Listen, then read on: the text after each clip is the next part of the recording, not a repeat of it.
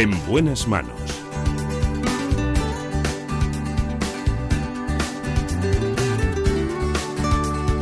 El programa de salud de Onda Cero.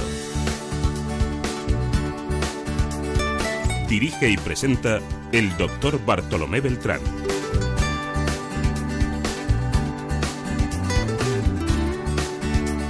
Hola, ¿qué tal? ¿Cómo se encuentran? Me alegro mucho de saludarles.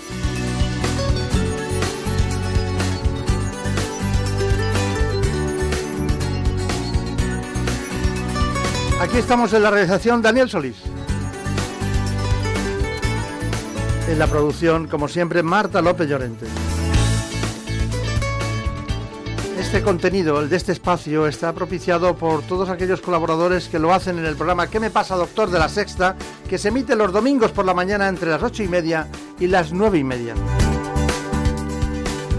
Ya saben, cada semana los domingos ¿Qué me pasa, doctor? en la Sexta. La versión radiofónica, aquí y ahora, con los mismos especialistas.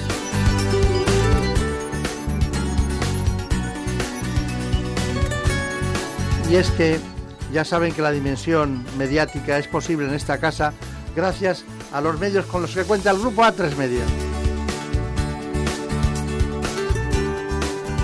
Y como estamos en buenas manos, vamos a hablarles de la esclerosis lateral amiotrófica con el doctor Jesús Esteban. En buenas manos. El programa de salud de Onda Cero. Dirige y presenta el doctor Bartolomé Beltrán. Tengo tantas ganas de mirarte que no sé ni dónde empiezan, menos dónde se terminan. Tengo un corazón que me reclama. Se estima que cada año se diagnostican en España casi 900 nuevos casos de esclerosis lateral amiotrófica.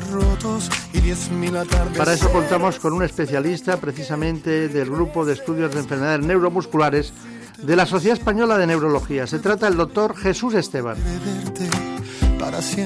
Pero antes lo que vamos a hacer es conocer ese informe que nos sitúa en las coordenadas de esta patología, esclerosis lateral amiotrófica. Cerca de 4.000 personas padecen esclerosis lateral amiotrófica en España, una patología neuromuscular que ataca las neuronas que controlan los músculos voluntarios y que avanza hasta la parálisis. Más conocida como ELA, la enfermedad atrofia progresivamente todos los músculos excepto el corazón, los órganos de los sentidos, los esfínteres, la función sexual y además no afecta la capacidad intelectual. Se diagnostica habitualmente entre los 40 y 70 años y es más frecuente en varones, y aunque los síntomas varían según cada caso, los más habituales son la debilidad en las extremidades, cambios en el habla, dificultad para tragar y una normal pérdida de masa o de peso. En la actualidad se desconoce su causa, aunque existe un tipo de ELA familiar o genético que aparece en el 5% de los casos. Además, el ELA no tiene cura conocida, por eso es imprescindible fomentar la investigación y los ensayos clínicos para buscar un tratamiento efectivo para la enfermedad.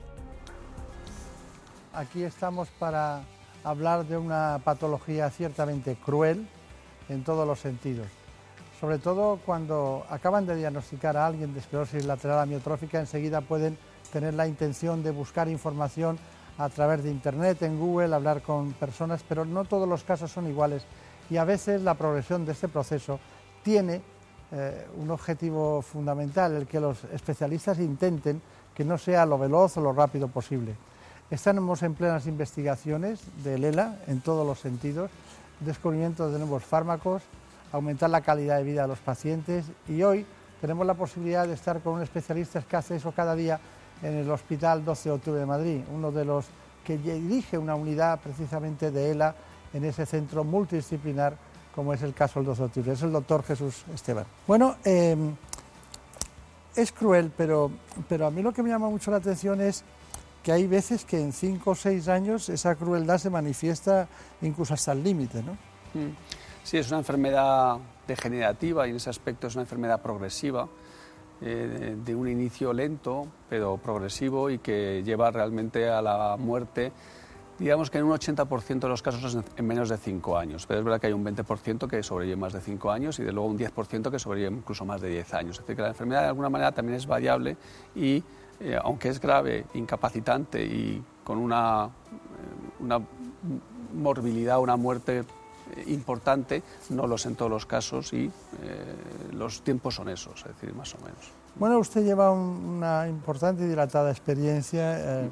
hemos visto su, su, currículum, ha estado en muchos sitios, aparte de que además del 12 de octubre trabaja en el Ruber Internacional de Madrid, pero hemos visto su paso por eh, el hospital de Massachusetts, el Hospital General, General Hospital de Massachusetts en Boston, ¿no? Mm. Y, diríamos, en los últimos años, ¿qué tiempo lleva dedicado usted a este tema, Lela, más o menos? Pues yo empecé, digamos, cuando terminé la residencia, dedicándome un poco a las enfermedades neuromusculares y poco tiempo después eh, eh, a la ELA. Y, ahí me fui a, a, Boston en el 92 porque, o sea, en el 92, o sea, hace ya, pues 17, los años que sean, 30 años, eh, porque eh, dentro de la ELA, que entonces eh, se conocía bien la descripción, se conocía bien la forma de presentarse y, de desarrollarse, había un grupo de individuos en que esa enfermedad aparece agregada en familias, de tal manera que hay varios miembros de la familia que fallecen por, ese, por esa misma enfermedad y que por tanto había un patrón que sugería un una causa genética. ¿no? Y entonces en ese momento, en esos años, en los 90, eh, los estudios genéticos estaban eh, disparándose y estaban permitiendo eh, encontrar y conocer mejor esas causas genéticas. Y aunque da una, un porcentaje pequeño de los pacientes con ELA son claramente genéticos, sin embargo, desde el punto de vista clínico de cómo se expresa la enfermedad no tiene diferencias y por tanto conocer esas causas seguro que nos iban a abrir eh, ideas de cuáles son los mecanismos de la enfermedad, no solo en las causas genéticas, sino en las causas esporádicas que llamamos, que son las habituales. Claro. Ha dicho usted ya muchas cosas que, tenemos que matizarlas eh, oportunamente. Desde que se conoce la posibilidad de, genética, de una influencia genética de la patología, eh, hasta hoy, ¿qué sabemos? O sea, ¿qué sabemos qué podríamos, ¿Cuál es la afirmación contundente que podemos decir? Bueno, eh, eh, yo creo que se han avanzado muchas cosas, en el sentido primero que no es una enfermedad homogénea. Eh, es verdad que en esa época también se establecieron una serie de criterios clínicos para intentar definir mejor la enfermedad y poder trabajar mejor con los individuos que tienen esta enfermedad y poder clasificarlos mejor y poder conocer mejor su, historia natural. y ya se ve que, que es una enfermedad que tiene eh, distintas formas de presentarse, eh, que es verdad que todas progresan y que en general terminan con un final padecido cuando la enfermedad se desarrolla del todo, pero que tiene formas de presentación diferentes y ya claramente que tiene causas diferentes. Es decir, que tenemos, no es una enfermedad debido a una causa única, sino que va a haber varias causas. Y la genética pues, empezó a tener una causa que se descubrió por primera vez en el 92, en, eh, un, gen asociado a esta enfermedad, que ya se vio que explicaba tan solo un porcentaje de esos casos y desde entonces pues hay más de 30 genes que se han descubierto. Eh, la ventaja es que nos ha abierto caminos porque muchos de estos genes están, son, proteínas que están eh, relacionados con ciertos procesos patogénicos o en ciertos mecanismos de, de, la, vida celular y por tanto nos, indican vías, caminos donde eh, las lesiones van a producir esta degeneración en las neuronas motoras. Y eso ha permitido primero tener animales transgénicos, animales que podemos trabajar en laboratorio y que podemos someterlos a... Eh, a conocer mejor la enfermedad y a tratamientos precoces y de ahí ha salido pues, muchos tratamientos o muchas posibilidades terapéuticas que ha habido para la ELA. Es decir, que de alguna manera ha abierto muchos caminos y ha abierto mucho eh, conocimiento de lo que es la causa de la enfermedad. ¿Cuál es eh, la situación por la que en un momento determinado usted dice esto lo vamos a sacar y va a vivir más años, 10 años o más? ¿O aquellos que usted ve que dice esto va a ser difícil, aunque le podamos dar mejor calidad de vida y va a ser duro. ¿Hay algo significativo? Hay una serie de factores, digamos, pronósticos, no se conocen bien y se está investigando mucho sobre factores pronósticos que tengan mejor definición, pero se saben algunos de ellos, es decir, que de alguna manera las enfermedades globalmente genéticas han sido un poquito más lentas que las otras, aunque luego hay mucha variabilidad de individuo a individuo. Eh, probablemente los factores pronósticos más importantes desde el punto de vista clínico eh, que parece a veces un poco paradójico, pero es el retraso en el diagnóstico. Y se entiende bien porque dices, cuanto más tardas en diagnosticarlos, eh, mejor van. Y de alguna manera lo que quiere decir es que es una enfermedad que el diagnóstico está basado en, los aspectos clínicos, los síntomas que tiene y los signos, lo que encontramos en la exploración. Cuanto más lenta en la enfermedad, esa definición clínica tarda más en aparecer de una manera evidente y por tanto el diagnóstico se retrasa. Se retrasa porque los síntomas no son claros, se confunden con otras cosas. De alguna manera nos está indicando que es una enfermedad lenta, es decir, que nosotros podemos decir aquellos que tienen un retraso en el diagnóstico importante generalmente tiene que ver porque su enfermedad ya es lenta y ya podemos ver que, el ritmo de ella, que probablemente es lo que mejor marca el pronóstico, es lento. Hay otro sitio, otra serie de marcadores que se están viendo que marcan el pronóstico y es la primera vez que los vemos en la consulta, cuánto, si está muy eh, extendida la enfermedad o está muy localizada en regiones, porque es una enfermedad que va a afectar teóricamente al final a todo el cuerpo, pero que se inicia de una manera focal. Y entonces, si nosotros cuando lo vemos la primera vez en la consulta, la enfermedad es muy focal, está muy limitada, probablemente va a tener un mejor pronóstico que aquellos en la primera vez que, en la consulta ya vemos que tiene signos en todo el cuerpo, que de alguna manera nos va a decir esta enfermedad está avanzando por todos los lados más rápido. Pues dicho esto, tenemos la posibilidad de conocer la opinión de un paciente, concretamente un enfermo de ELA, pero que está en fase avanzada. Se trata de Víctor Celi, él nos cuenta su experiencia personal, se la tomó Javier Saz. El problema de la ELA es que no hay un denominador común de cómo se desarrolla la ELA. No es que tú vas a empezar con el pie y si empiezas por ese pie es así, no. Cada cual empieza de manera distinta. El día a día pues depende de cada persona. En mi caso he tenido la suerte que la empresa donde trabajo me apoya y me permite seguir trabajando me levanto temprano, me ducho, me visto con mucha dificultad porque ya mi movilidad cada vez es más complicada y me voy a trabajar. Vuelvo y llego muerto y me tiro en la cama porque es que ya no puedo. Y ese es nuestro día a día, nuestro día a día. Habrá gente que siga trabajando, habrá gente que ya no puede porque ya no puede comer. Es muy variado. Es, es como te digo, no hay un, no hay un denominador común para todos. La única solución común es la muerte. Yo sigo trabajando y yo pago mis impuestos, y yo pago mi contribución a la seguridad social, al desempleo, todo, la nómina, vamos. Y yo ahora me voy a dar de baja dentro de poco porque ya físicamente no puedo hacerlo y no recibo nada del Estado.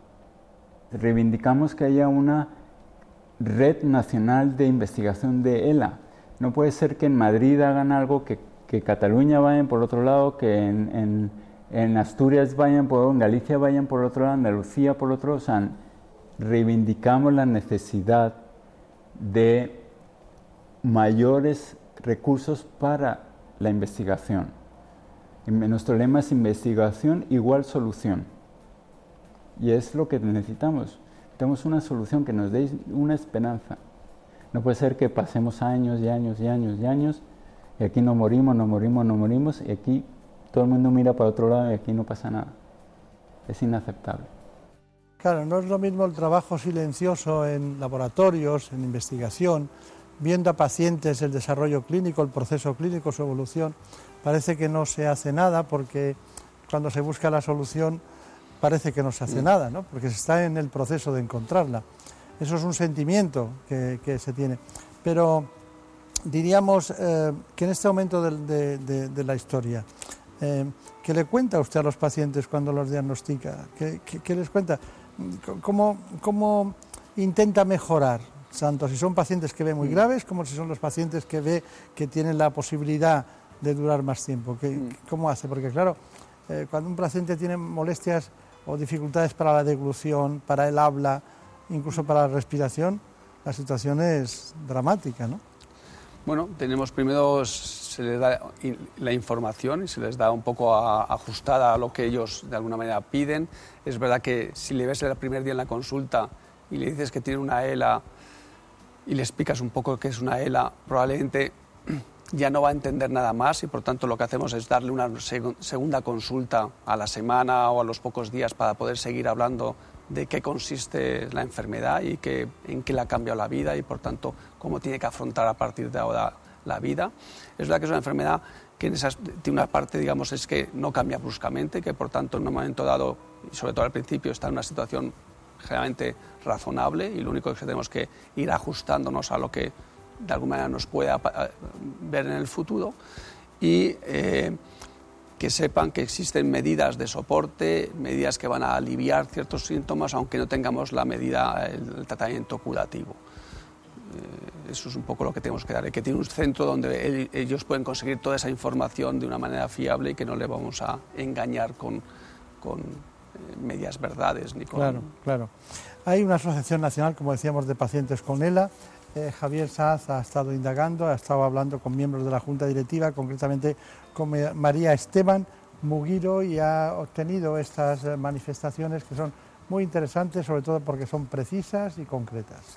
La ELA es una enfermedad mm, demoledora en el sentido que día a día te va quitando tus capacidades, excepto las cognitivas, las capacidades de movilidad, las capacidades de independencia, las capacidades eh, emocionales incluso a veces.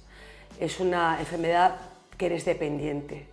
Es una enfermedad que tienes que estar muy ayudado por todo tu entorno para poder llevarla con, con alegría, como el 60%, 70% te diría de los enfermos de ELA. Estamos desprotegidos en el sentido de que es una enfermedad cara, muy cara porque es una enfermedad que día a día la dependencia se va haciendo patente. Es decir, cualquier paso atrás en un día, en una semana, es un paso adelante hacia la dependencia. Entonces, nosotros eh, lo que ayudamos en la asociación es a que todo esto, en su día a día el enfermo, pueda tener un mínimo, unos mínimos cubiertos para suplir los huecos que deja la administración. Ofrecemos la ayuda psicológica, ofrecemos una ayuda de terapia ocupacional para que el paciente vaya eh, manteniendo sus capacidades eh, de movilidad lo máximo posible, el mayor tiempo posible. Ofrecemos un banco de ayudas técnicas con todas las ayudas posibles porque son caras de adquirir. Entonces nosotros ofrecemos un banco de ayudas técnicas para que el paciente pueda alquilar dando una pequeña, mm, eh, un pequeño dinero, al principio 80 euros, como fianza y pueda adquirir y cambiar, según va cambiando su enfermedad, pueda cambiar esas ayudas técnicas y no tener que adquirirlas. Estamos hablando de que un comunicador de voz te puede costar 6.000 euros. No todos los pacientes, ni muchísimo menos, tienen las capacidades económicas para soportar eso. También somos conscientes de que la Administración tiene muchas peticiones, pero es que es una enfermedad que no hay que darle, no tiene margen de tiempo. El tiempo que le demos es el tiempo de ayuda que nosotros ofrecemos. Un enfermo con ayuda es un enfermo con más posibilidades de alargar su vida. Esa es la verdad. Después de oír esa verdad, que es una verdad prácticamente absoluta porque viene de la vivencia y del conjunto de los pacientes, ¿Cómo, con la cantidad de cosas a las que uno se puede dedicar, cómo se dedica usted a esta patología? ¿Cómo se estimula cada mañana? ¿Cuánta serotonina se agrega para levantarse y poner la sonrisa cada mañana? Pues los pacientes son muy recompensadores, porque los pacientes que, que ves que les ayudas y que eh, les ayudas a tener una vida mejor, te, te da mucha satisfacción. Y eso la verdad es que te ayuda muchísimo, el poder ayudar a estas personas. Eh, te llena la vida, digamos. Es una, una cosa que es, es la parte fundamental. a mí a ellos me ayudan mucho. Sí, lo entiendo perfectamente porque, bueno, hay otras especialidades que van eh, a operar eh, en distintas zonas de África o de América Latina, ¿no? Y usted tiene a los pacientes cada día en cualquier lugar de España, como todos los compañeros que se dedican a, a esta patología. ¿Qué es lo que va mejor? Aparte del diálogo, la comunicación, el saber que están trabajando, ¿qué es lo que les va mejor en cuanto a mm, temas en relación con la calidad de vida, el mm. frenar el proceso de la enfermedad y qué terapéutica utilizan ustedes que eh, es un camino por lo menos de una cierta esperanza? Bueno, eh, eh, digamos, hay algún tipo de tratamiento, digamos, que ya está utilizando que retrasa el curso de la enfermedad. Hay nuevas moléculas que están mostrando probablemente eficacia en ese aspecto y por tanto es una, eh, una buena, hay que ser optimistas en ese aspecto, Las, los conocimientos son muy altos, los ensayos son muy importantes, en, números son importantes y por tanto van a terminar dando eh, fruto. Y luego hay que eh, ayudarles a poder realizar sus actividades diarias, sobre todo las que más les satisfacen. Y con eso conseguimos que saquen partido de la vida de una manera muy importante, evitar molestias del día a día, de, que las, los hay y que estamos muy pendientes de ellas para que esas molestias del día a día eh, se resuelvan. y, saber que están digamos, eh, recibiendo el tratamiento mejor que pueda haber en el, mundo en ese momento. Claro. Eh, como, como, hay que, darles movilidad, que funcione la respiración, que haya funcionalidad. La fisioterapia me imagino que es muy importante. Mm. Sí, la terapia física de luego es muy importante, aunque no, no va a curar la enfermedad, pero es sacar el máximo rendimiento, porque es una enfermedad que aunque produce una debilidad y finalmente una parálisis, pero eso no ocurre de un día para otro y por tanto eh, hay que ir sacando el máximo rendimiento a los músculos que están afectos, evitando que se debiliten más por el falta de uso limitando la posibilidad de daños secundarios por falta de movilidad y manteniendo los músculos que están funcionando en ese momento que sean capaces de suplementar en las actividades del día a día el mayor tiempo posible. Entonces es algo fundamental. Claro. Nosotros hemos estado de cerca siguiendo estos casos. Uno de los servicios que da la asociación ADELA es precisamente de la fisioterapia y Javier Saz eh, fue a ver cómo lo hacían y qué ocurría en ese espacio que aumenta la calidad de vida de estos pacientes. Depende de un poco del paciente. En general, siempre intento movilizar todo el, paciente, estimular toda la musculatura, articulaciones, todo, tirarlo bien. Y luego ya lo que hacemos es un trabajo más específico. Pues hay pacientes que tienen más problemas a la hora de respirar, a la hora de deglución, eh, y vamos un poquito más a cada problema. Es muy importante el cuello, la musculatura accesoria, todo lo que es la parrilla costal, todo lo que es respiratorio es la base de ellos, es lo más importante. ¿vale? Luego ya depende de cada paciente, en general no suelen tener dolor, pero sí es cierto que a veces los hombros sí que se, quedan un poco congelados y hay que evitarlo, intentar prevenir que no, que no ocurra. Llega un momento que cuando ya empieza a afectar a nivel respiratorio ya empieza a complicarse la cosa. ¿vale? Entonces hay que prevenir mucho, hay que fortalecer toda la musculatura, intentar relajar mucho diafragma, enseñarles a respirar, hacer mucho ejercicio, todo encaminado a la respiración, ya sea los músculos accesorios, relajarlo todo bien, que todo esté como en condiciones óptimas para que él los recursos que tenga lo, lo pueda utilizar al máximo. ¿vale? Bueno, las experiencias personales, doctor Esteban, son las, mejores, ¿no? En todos los sentidos. Usted, eh, imagínese que tuviera que decir, diríamos, esa pieza concreta, clara, concisa, para que todo el mundo sepa que su trabajo, que es dilatado, que es continuo, que es diario, que es vocacional, eh, que es contra una gran adversidad, con una cruel enfermedad, ¿qué les diría a todos los pacientes y al conjunto de los cuidadores que están con ellos? Hombre, yo creo que eh, estamos con una enfermedad que es muy complicada de cambiar y en ese aspecto a veces pongo un ejemplo que no sé si es muy bueno, pero nosotros conocemos muy bien el sistema solar, pero cambiarlo es otra cosa. Y la verdad es que estamos en un punto que, sin llegar a ese extremo, pero sí que estamos conociendo muy bien los mecanismos de la enfermedad y en este caso yo creo que sí vamos a tener mucha más capacidad en los próximos años de tener moléculas o medidas que sean realmente eh, modificadas del curso de la enfermedad de una manera al menos eh, visible, digamos, porque las medidas que tenemos hasta ahora, aunque lo son y han sido medidas y lo son, pero realmente individualmente eh, son poco visibles. Y luego hay que seguir trabajando mucho en sacar rendimiento a lo que cada uno tiene mientras lo tenga, porque es verdad que, que, hay que sacar, hay que seguir viviendo, que es otra cosa que hay que explicar. Pues me alegro mucho de que haya venido. En buenas manos. El programa de salud de Onda Cero. Dirige y presenta el doctor Bartolomé Beltrán.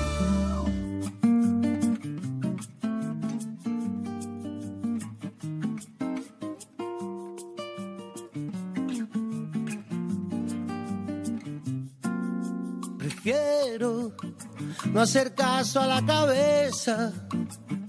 Me quedo con esos. Nos vamos a otro ámbito, a un ámbito muy específico, concretamente al del cáncer, pero en este caso algo innovador, los cánceres óseos y con ellos sus metástasis. Perder una apuesta, prefiero olvidar a no haber querido. El cáncer óseo representa el 1% de todas las enfermedades cancerígenas. Prefiero poquito de nada que más de lo mismo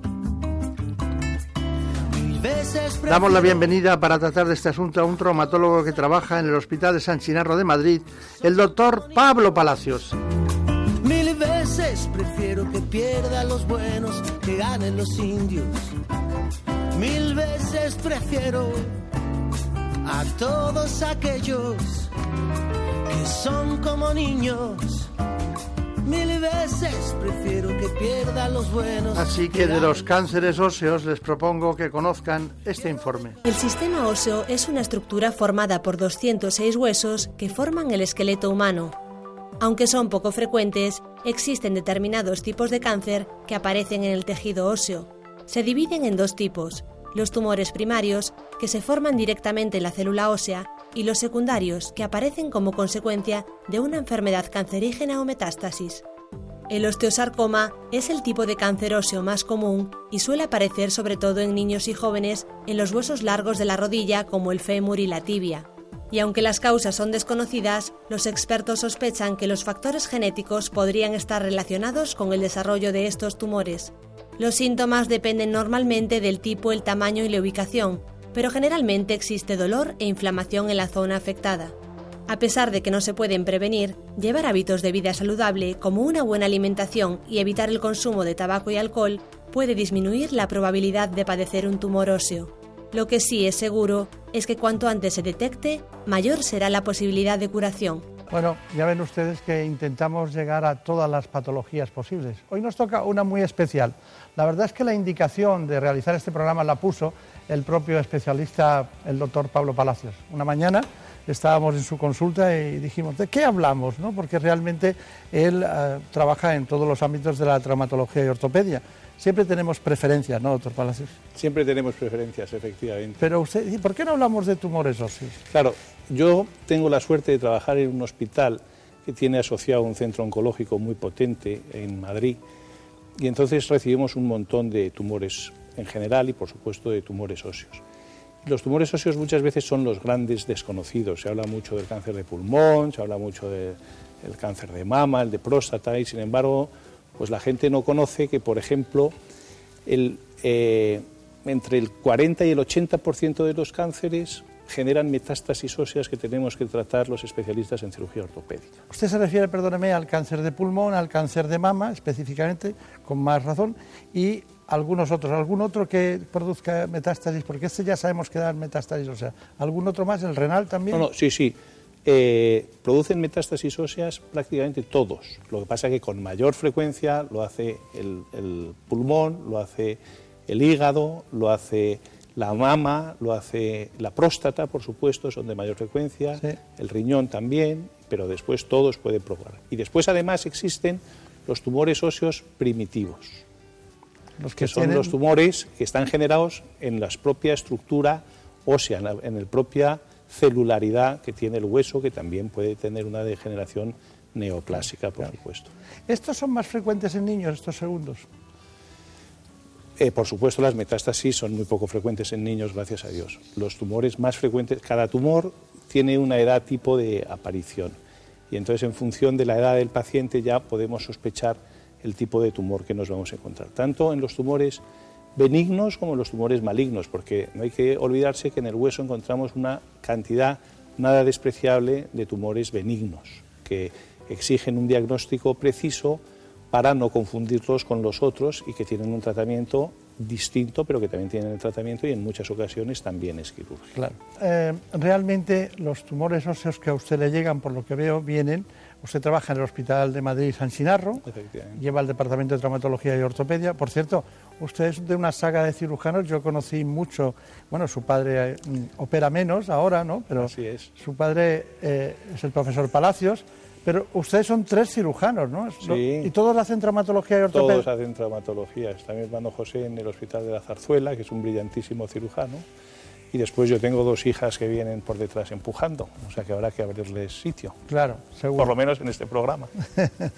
Está bien. Bueno, de todas maneras, eh, dentro de lo que son los pacientes que llegan del centro Clara Campal o de las unidades de oncología al hospital, porque hay metástasis, ¿qué hacen ustedes? Porque claro, cuando, cuando hay metástasis en la columna vertebral, a veces eh, ustedes eh, no pueden actuar, ya, ya está, o sí prácticamente en todos los casos sí podemos actuar.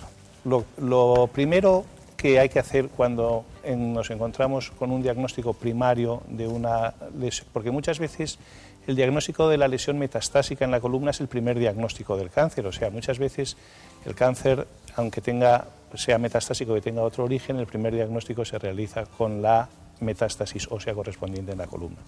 Entonces, lo primero que tenemos que hacer es no enloquecernos y entrar ahí a, quitar lo más posible y hacer, intentar hacer una, resección, sino que hay que mm, hacer un estudio completo del paciente, saber cuál es la extensión que tiene, hacer una, eh, eh, sesión clínica con el resto de especialistas para tomar las decisiones multidisciplinarias correspondientes, porque hoy día al cáncer se le, mm, se le discute y se le gana en muchos casos a base de tratamientos multidisciplinarios. Se han acabado los tratamientos de un único profesional actuando, sino que actuar de una forma ordenada es lo que hace mejorar muchísimo los resultados en el cáncer. Muchísimo es muchísimo. Tanto es así que eh, el asunto ha evolucionado, pero no es lo mismo actuar primero con radioterapia, luego con cirugía y luego con quimioterapia que hacerlo al revés, parece mentira. Entonces ahora ya existen muchos protocolos y son las unidades oncológicas correspondientes las que se toman las decisiones de una forma colegiada entre todos los especialistas que actúan. Está bien, estamos hablando de los tumores metastásicos, eh, patologías cancerígenas que dan lugar a metástasis óseas. Eh, bueno, hemos hablado de, de, cuáles son los tumores más frecuentes, el pulmón, mama, eh, que además de, poder dar ambos metástasis cerebrales, pues también dan eh, lo que son dentro de lo que es el, mundo músculo esquelético, ¿no? en todos los sentidos. Bien, eh, dicho esto, mm, hemos preparado de su mano un informe sobre lo que es tumores metastásicos. El dolor es el primer síntoma, aunque no el único, de diagnóstico de un tumor óseo, que en la mayoría de los casos se descubre de forma casual al realizar una radiografía de la zona afectada. También pueden presentarse fracturas debido a que el tumor debilita el hueso.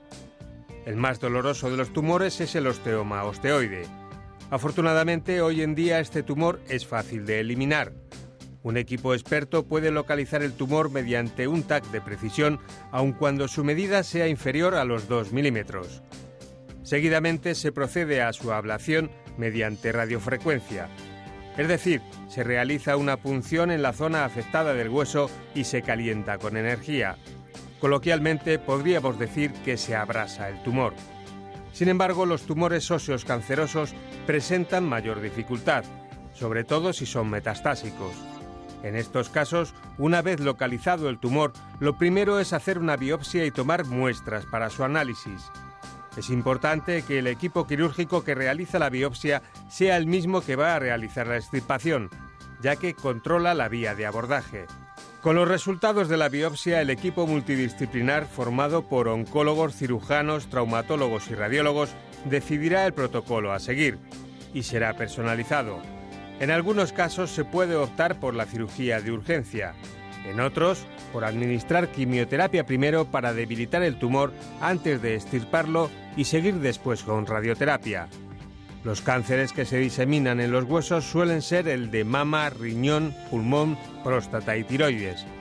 Dependiendo del origen, el tratamiento será diferente, aunque el objetivo siempre es el mismo, aumentar lo máximo posible la supervivencia del paciente.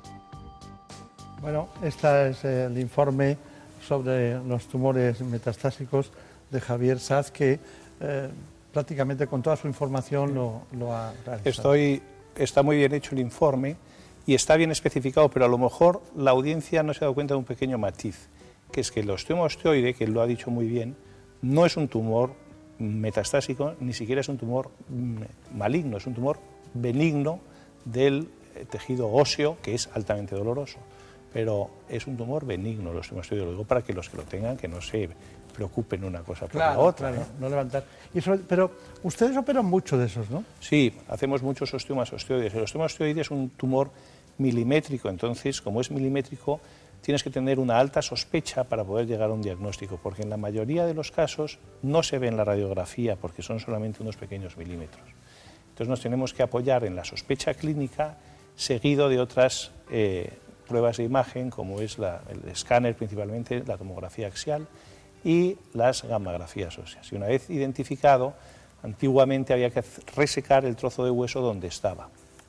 Hay que decir que los osteomas osteoides, siendo un tumor benigno, en ocasiones se localizan en sitios altamente complejos para llegar y exigían cirugías de mucha agresividad. Pues como por ejemplo en una lámina vertebral y entonces tenías que hacer quitar media vértebra, hacer una artrodesis o en el cuello del fémur que son muy famosos, muy muy eh, frecuentes y entonces en muchos casos se debilitaba mucho el cuello, se generaban fracturas después, había que hacer osteosíntesis o debutaban en, con gente una muy fractura, joven ¿no? o debutaban. Y entonces ahora con estas técnicas de ablación por radiofrecuencia que nosotros llevamos haciendo muchos años, realmente se ha revolucionado el tratamiento de los Y en estudios, perdóname, en estudios de imagen eventuales que aparecen también ocurre. En ocasiones sí, sí, se ve, sí se ve. Además, el osteoma osteoide tiene una característica que es muy llamativa para la audiencia, que es que cede el dolor, o sea, se, tiene un montón de dolor, duele por las noches, pero es un dolor que se quita con aspirina. Y entonces se hace el test de la aspirina, que es cuando se tiene ese dolor, se le da una aspirina al paciente y se le pregunta si se le quita el dolor. Porque muchas veces analgésicos muchos mucho más potentes no quitan el dolor y sin embargo la aspirina se lo quita y ya nos va orientando ahí en el diagnóstico. No sabía que me iba a salir por ahí con eso. De todas maneras, eh, como test está estupendo ¿no? Claro, para sí, ustedes. Bueno, de todas maneras, eh, vemos en los, en los más jóvenes, tengo unos datos estadísticos de la zona pretibial, por ejemplo, pretibial, o determinadas zonas en adolescentes. Bueno, pues veo que mm, a veces en la parte superior de la rodilla, en la parte inferior, la- tienen un tumor maligno. La maligno. rodilla es asiento, alrededor de la rodilla asientan muchísimos tumores Muchísimos, sí. Yo recuerdo un caso, eh, un caso que, que en aquel momento mm, estuvimos mirando, estamos hablando de hace 20 años, eh, estábamos mirando quién, incluso hablé con su padre en este caso, y al final era un paciente muy delicado, con una- un osteosarcoma potente y tal, en la zona pretibial. Y bueno, aqu- aquella familia quería ir a algún sitio, esa, esa- esa inquietud de ir fuera de España, y acabaron en el Instituto Hospedale de Bolonia que parece ser que tenían Sí, tienen mucha tradición. mucha tradición oncológica. oncológica en Tiene. traumatología y ortopedia. Bueno, y, y la persona, han pasado 20 años y está perfectamente bien. ¿no? Entonces, osteosarcoma. Pero en los niños, eh, he leído que pocas veces hay que eh, acaban sin la extremidad.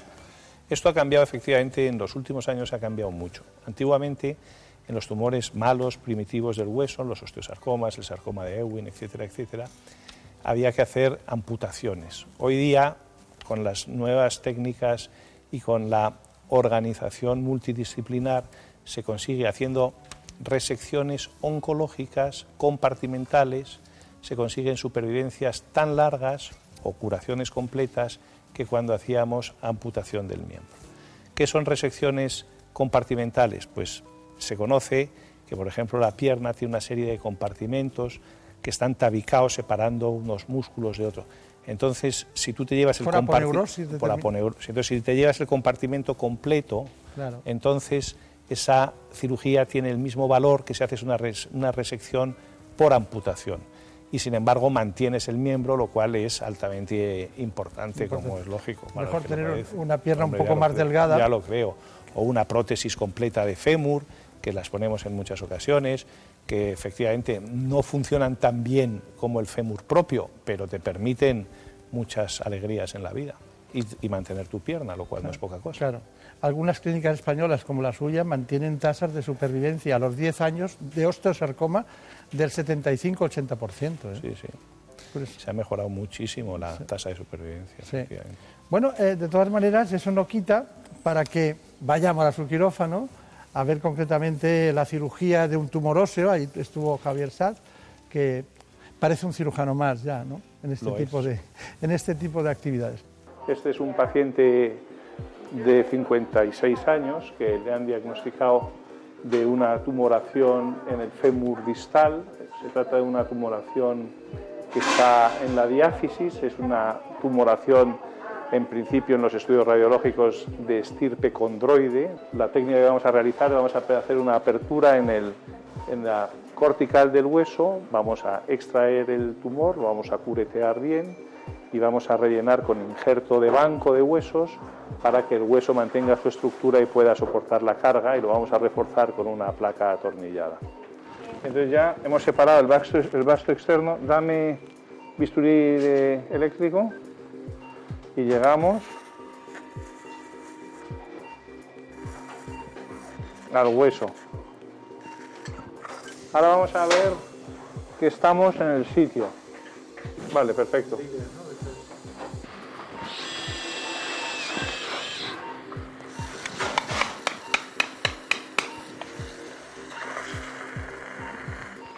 Pues mirar, aquí ya se ve que esto no es un hueso normal, esto es un hueso patológico, toda esta es la, matriz condroide tumoral. Estamos en la fase de sacar la tumoración. Esta, como es una tumoración que es eh, de baja agresividad, tiene agresividad local con el hueso. Entonces no hace falta hacer una resección con bordes oncológicos. Entonces estamos vaciando la tumoración y luego la vamos a rellenar con el hueso de banco y lo vamos introduciendo para hasta llenar la cavidad que hemos generado. Ahora volvemos a encajar la tapa, le cerramos la puerta y se queda. Y entonces ahora comprobamos con el rayo que está bien. Ahí, perfecto, ahí está. Excelente, pues venga, vamos. Placa. Como veis la placa, es una placa, mira qué perfil tiene, gordita, es de titanio, para que sea... El titanio se ha impuesto en la cirugía ortopédica para poder hacer luego resonancias magnéticas. De 40. Hay distintos tipos de tornillos en las osteosíntesis. Hay tornillos corticales como estos o tornillos esponjosos, que los veréis después, que tienen una rosca distinta. Ya se ha quedado la placa sintetizada con todo. Ahora ya se cierra, cerramos y una vez cerrado eh, dejamos un drenaje para que salga toda la sangre y, y el paciente ya empieza, como tiene la placa, empieza a mover rápidamente y empieza a apoyar enseguida. Y, y nada, ya rehabilitar el cuádriceps y todas estas cosas. Sí, rehabilitar el cuádriceps y todas estas cosas. Importante la rehabilitación, ¿no? Hombre, pero fundamental, fundamental. Es parte del tratamiento. Muchas veces eh, la gente lo desprecia en su cabeza, pero, pero la rehabilitación va íntimamente unida a la cirugía ortopédica. Eh, prácticamente todas las cirugías que nosotros hacemos luego precisan de una rehabilitación, en muchas ocasiones en un centro especializado de rehabilitación, con un médico rehabilitador y los fisioterapeutas correspondientes, y en, otras cosas, y en otra parte por los ejercicios propios que les mandamos a los pacientes. Pero en cuanto tocamos el esqueleto, luego hay que hacer una rehabilitación del mismo para ponerse a tono. ¿Y después de la cirugía utilizan quimio y radioterapia? Dependiendo de la estirpe tumoral, pero eso lo sabemos antes de la cirugía. O sea, los tumores se clasifican, los tumores óseos se clasifican en benignos y malignos. Los malignos, como hemos hablado antes, pueden ser metastásicos o primarios del hueso, como es el osteosarcoma, el sarcoma de Ewing. Los tumores benignos o de bajo grado de malignidad, ya llegamos a un diagnóstico mediante el diagnóstico por imagen de esos tumores que son así, porque tienen una serie de características.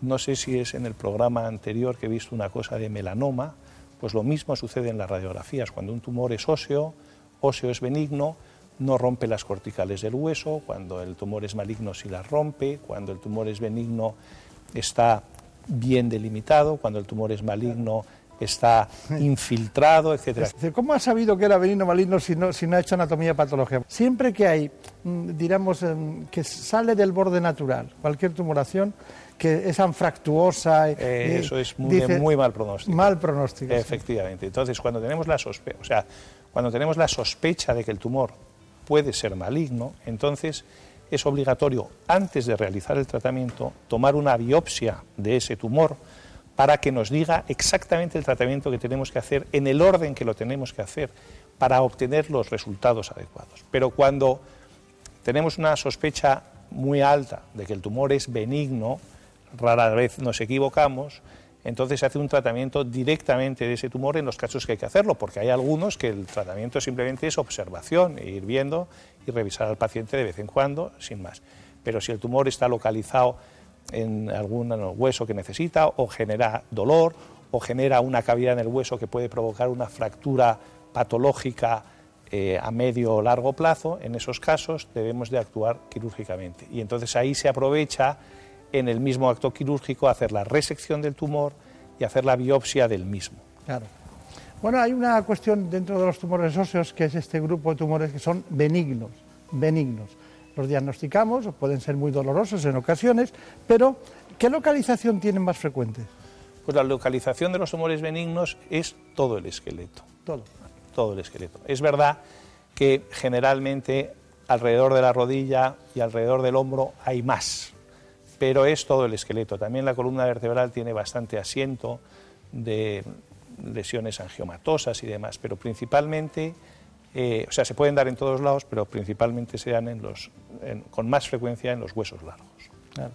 He visto que, noto que la aplicación de la cirugía ortopédica y la traumatología al ámbito de los tumores, de los cánceres óseos, de los tumores óseos, es como una disciplina que no está en los libros, que, que al final viene aprendida porque no les ha quedado más remedio a ustedes que evolucionar en ese ámbito, ¿no? Bueno, como todo en medicina, efectivamente, al final vas, vas conociendo de la evolución, pero te garantizo que está en los libros pero está divinamente bien escrito. ¿eh? O sea, aquí está negro sobre blanco todo. Es más, actualmente cada vez estamos más ceñidos a lo que la literatura nos va mandando. Entonces la aportación de ustedes es, es, combinada siempre con los especialistas en oncología médica. Siempre, no solamente en oncología médica, muchas veces en tumores de este tipo eh, se, necesitan, por supuesto, los oncólogos, se necesita un estudio por parte de los internistas para ver la extensión tumoral, se necesita la actuación de los radioterapeutas y, por supuesto, intraoperatoriamente los anestesistas. En ocasiones nos apoyamos en cirujanos vasculares porque el tumor pues asienta cerca de estructuras o infiltra estructuras vasculares que necesitamos de su competencia para hacer las cirugías. O sea, son realmente, no es que seamos muchos médicos de una misma especialidad tratando el tumor correspondiente, sino que hay distintas disciplinas para que esto llegue al fin adecuado. Una de las cuestiones básicas de, que nos planteamos en, los problemas eh, tumorales, tumores metastásicos, es en la columna vertebral que cuentan que es muy doloroso también, es muy doloroso. Claro. Y la pregunta es, eh, ¿qué utilizamos en esos casos? ¿Llegan a utilizar morfina o productos? Sí, o sea, cuando nos encontramos una metástasis en la columna vertebral, tenemos tres puntos de actuación, que esto ha evolucionado mucho. Inicialmente, antiguamente, lo único que teníamos, la columna sirve para mantenernos erguidos y para protección de las estructuras neurales, principalmente la médula espinal y las raíces nerviosas. Entonces debemos evitar el colapso de la columna que lleva implícita una lesión medular, una compresión medular, etcétera, etcétera. Y entonces, cuando nosotros sabemos que la, que la metástasis corre riesgo de generar un colapso de la columna, aunque no vayamos a quitar la metástasis y no vayamos a curar el paciente, debemos actuar para eh, proteger a las estructuras nerviosas. Otro segundo ámbito es el dolor.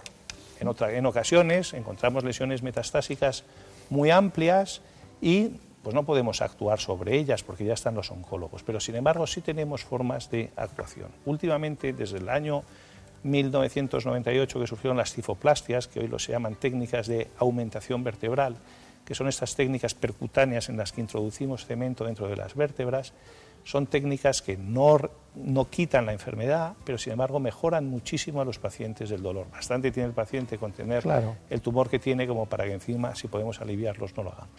Y por último, en ocasiones existen lesiones metastásicas únicas, y entonces esas podemos luchar con ellas con un valor oncológico. Y entonces se pueden hacer resecciones vertebrales, parece mentira a día de hoy que seamos capaces de quitar una vértebra y sustituirla por unos trozos de ferralla, pero que en estos casos en ocasiones llegamos a tener la curación del paciente. Se entiende perfectamente. Primero las estructuras nerviosas porque se aplastan y comprimen, hay que preservar esos nervios que salen por las vértebras, muy importantes en determinadas zonas del organismo. Luego viene el dolor, el famoso dolor, ¿no? Y finalmente, claro, eh, la, posibilidad de recuperar un aplastamiento por métodos sobre la propia vértebra. Pero eso dependiendo del paciente en qué estado esté. Claro. Bueno, ¿cuál es su conclusión? Mi conclusión es muy, es muy amplio. Es muy amplia. Mi conclusión es que hay que vivir tranquilos, hay que, eh, hay que ser optimista en la vida y que el que tiene, porque mm, distintas mm, cuestiones epidemiológicas que he ido viendo por ahí dicen que uno de cada cuatro de los que estamos aquí vamos a padecer algún tumor a lo largo de nuestra vida. Cuando nos toque como pacientes, que nos va a tocar a todos antes o después, saber aceptarlo con tranquilidad, ponernos en manos de quien lo tengamos que hacer y seguro que vamos a tener suerte en ir para adelante. Yo estoy muy tranquilo por una razón fundamental que se le va a decir a todos ellos, a nuestros amigos, y es que más de la mitad se curan. O sea que ya el riesgo... Yo diría que más aún. Más aún, más aún. Así que tranquilos, que siempre tenemos soluciones. En buenas manos. El programa de salud de Onda Cero. Dirige y presenta el doctor Bartolomé Beltrán.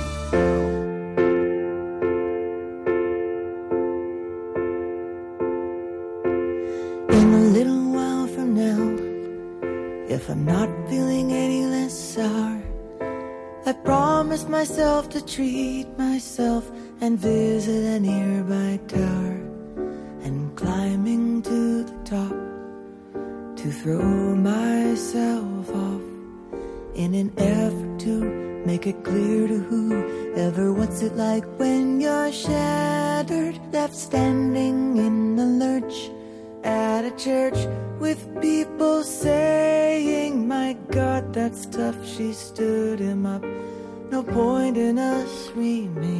Vamos a hablar hoy de muchas cosas. Lo haremos en la segunda parte del programa, pero antes quiero que ustedes conozcan las noticias que se han producido en España y en el mundo en la última hora.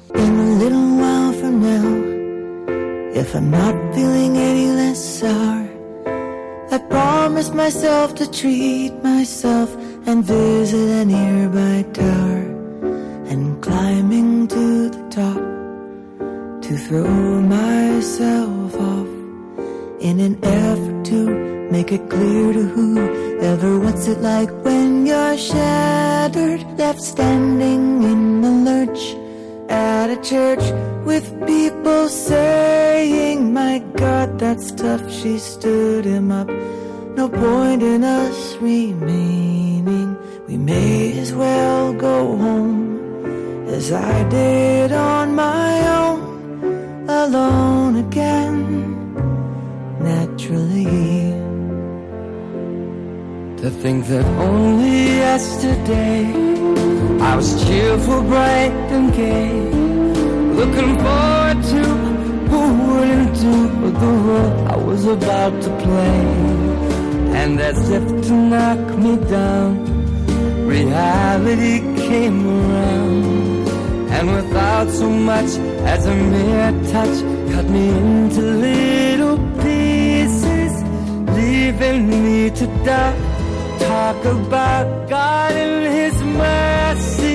Oh, if He really does exist, why did He desert me in my hour of need? I truly am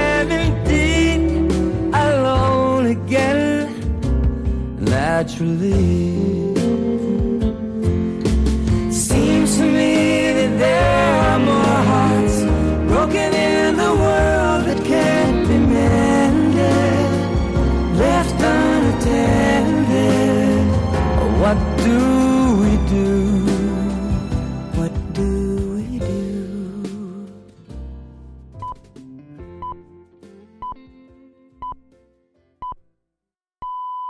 Son las 5, las 4 en Canarias.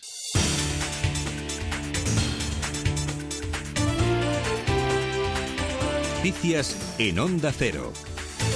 Buenas noches. Carles Puigdemont y otras autoridades políticas e institucionales de Cataluña participan hoy en la tradicional ofrenda a la tumba de Luis Companys. El acto tiene lugar cuando falta un día para que expire el plazo del requerimiento del Gobierno a la Generalitat para que aclare si se ha declarado la independencia. Formaciones independentistas como la CUP, Demócratas de Cataluña, y la Asamblea Nacional Catalana, así como el sector del PDCAT, un sector, un sector del PDCAT han presionado en las últimas horas al presidente de la Generalitat para que declare la independencia de Cataluña de una vez por todas, mientras que el líder de Esquerra, Junqueras, se ha limitado a reiterar su apoyo al presidente.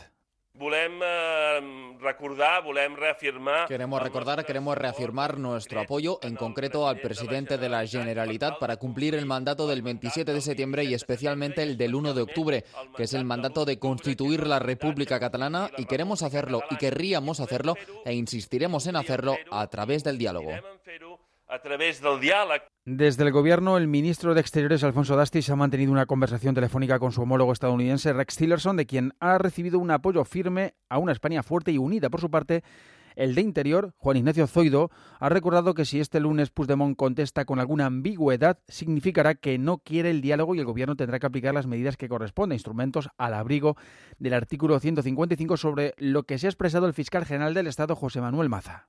La sustitución de todo parte de las instituciones autonómicas, las que se consideren oportunas durante un tiempo, un tiempo limitado, porque ese es el mandato constitucional hasta que todo regrese a la normalidad constitucional y legal. De hecho, este domingo el diario El Mundo abre en su portada con esta información. Rajoy sustituirá al Gobierno en pleno si tiene que aplicar el artículo 155. Desde Ciudadanos, su portavoz en el Parlamento, Fernando de Páramo, insiste en pedir elecciones para restablecer orden y convivencia. Nosotros hemos dicho que el señor Puigdemont está a tiempo en este momento de acabar con la locura convocando unas elecciones, pero vemos que no lo hace, que no lo hace porque, como le digo, tiene miedo a las urnas de verdad. Por tanto, lo que tiene que hacer en ese momento el Estado de Derecho es funcionar, aplicar las leyes, que es lo que se está haciendo a través del artículo 155. Para el líder del Partido Popular de Cataluña, Xavier García Albiol, antes se ha de volver a la normalidad institucional. Desde el Partido Popular de Cataluña creemos que si al final se tiene que acabar aplicando el artículo 155, porque si el presidente de la Generalitat decide avanzar en su desafío eh, separatista, no tiene que ser única y exclusivamente para la convocatoria electoral. Y una opinión más, la del secretario general del PSOE, insistiendo en la necesidad de abrir el debate de cómo Cataluña se queda en España. Pedro Sánchez incide en que está en la mano del presidente que el gobierno no aplique el 155. Mejor sería el decir que no hubo declaración unilateral de independencia. A partir de ahí, eh, lo que sí que le puedo asegurar es que nadie quiere, salvo Rivera, aplicar el 155. Y, y además, le digo, creo que está en la mano del señor Puigdemont no aplicar el artículo 155. Tenemos que ir a unas elecciones en Cataluña que, permitan alumbrar una mayoría diferente e incluso también transversal.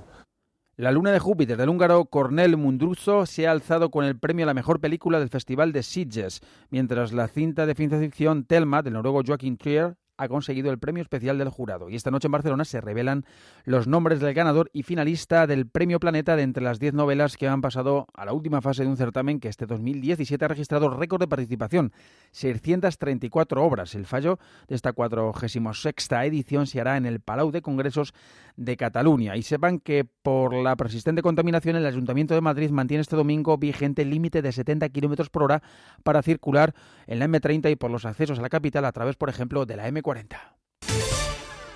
Hace unos minutos ha arrancado el Gran Premio de Japón de motociclismo con la prueba de Moto 3. Joan Mir, si gana o queda segundo, sería campeón del mundo con aún tres carreras por disputar. Incluso sin puntuar podría hacerse con el título. A continuación, la carrera de Moto 2 con Alex Márquez partiendo en primera línea, aunque con remotas opciones de aspirar al Mundial. Si lo tiene en la mano su hermano Marc Mar Márquez, líder en la categoría, reina con ventaja en 16 puntos a Dovicioso y que a las 7 de la mañana partirá en la parrilla por delante de todos sus rivales directos. Es todo más noticias Onda Cero cuando sean las 6, las 5 en Canarias. Síguenos por internet en ondacero.es.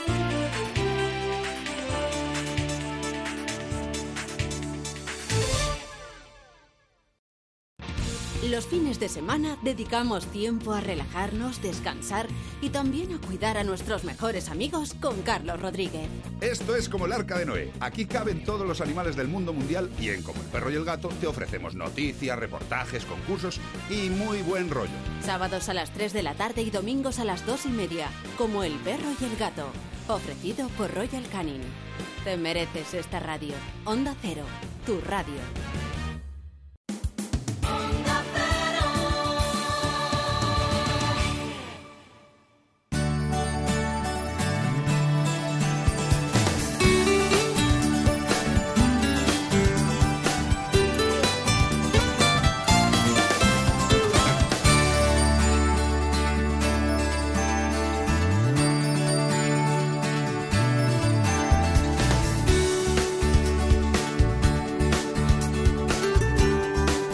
En buenas manos.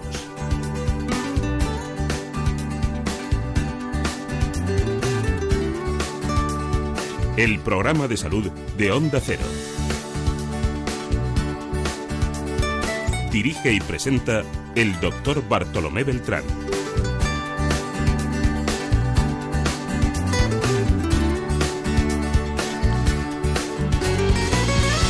Aquí seguimos, ya saben ustedes, desde que nos iniciamos en este espacio, hace ahora una hora, hemos hablado de la esclerosis lateral amiotrófica y también de las metástasis óseas. Lo hemos hecho con los doctores Jesús Esteban y el doctor Pablo Palacios. Ahora vamos con un tema muy molesto, con un asunto desagradable realmente para quien lo padece, doloroso, molesto, incómodo. Vamos a hablar de hemorroides. Lo haremos con un proctólogo. Se trata del doctor Germán Vázquez. Porque se estima que la mitad de la población padece hemorroides en algún momento de su vida.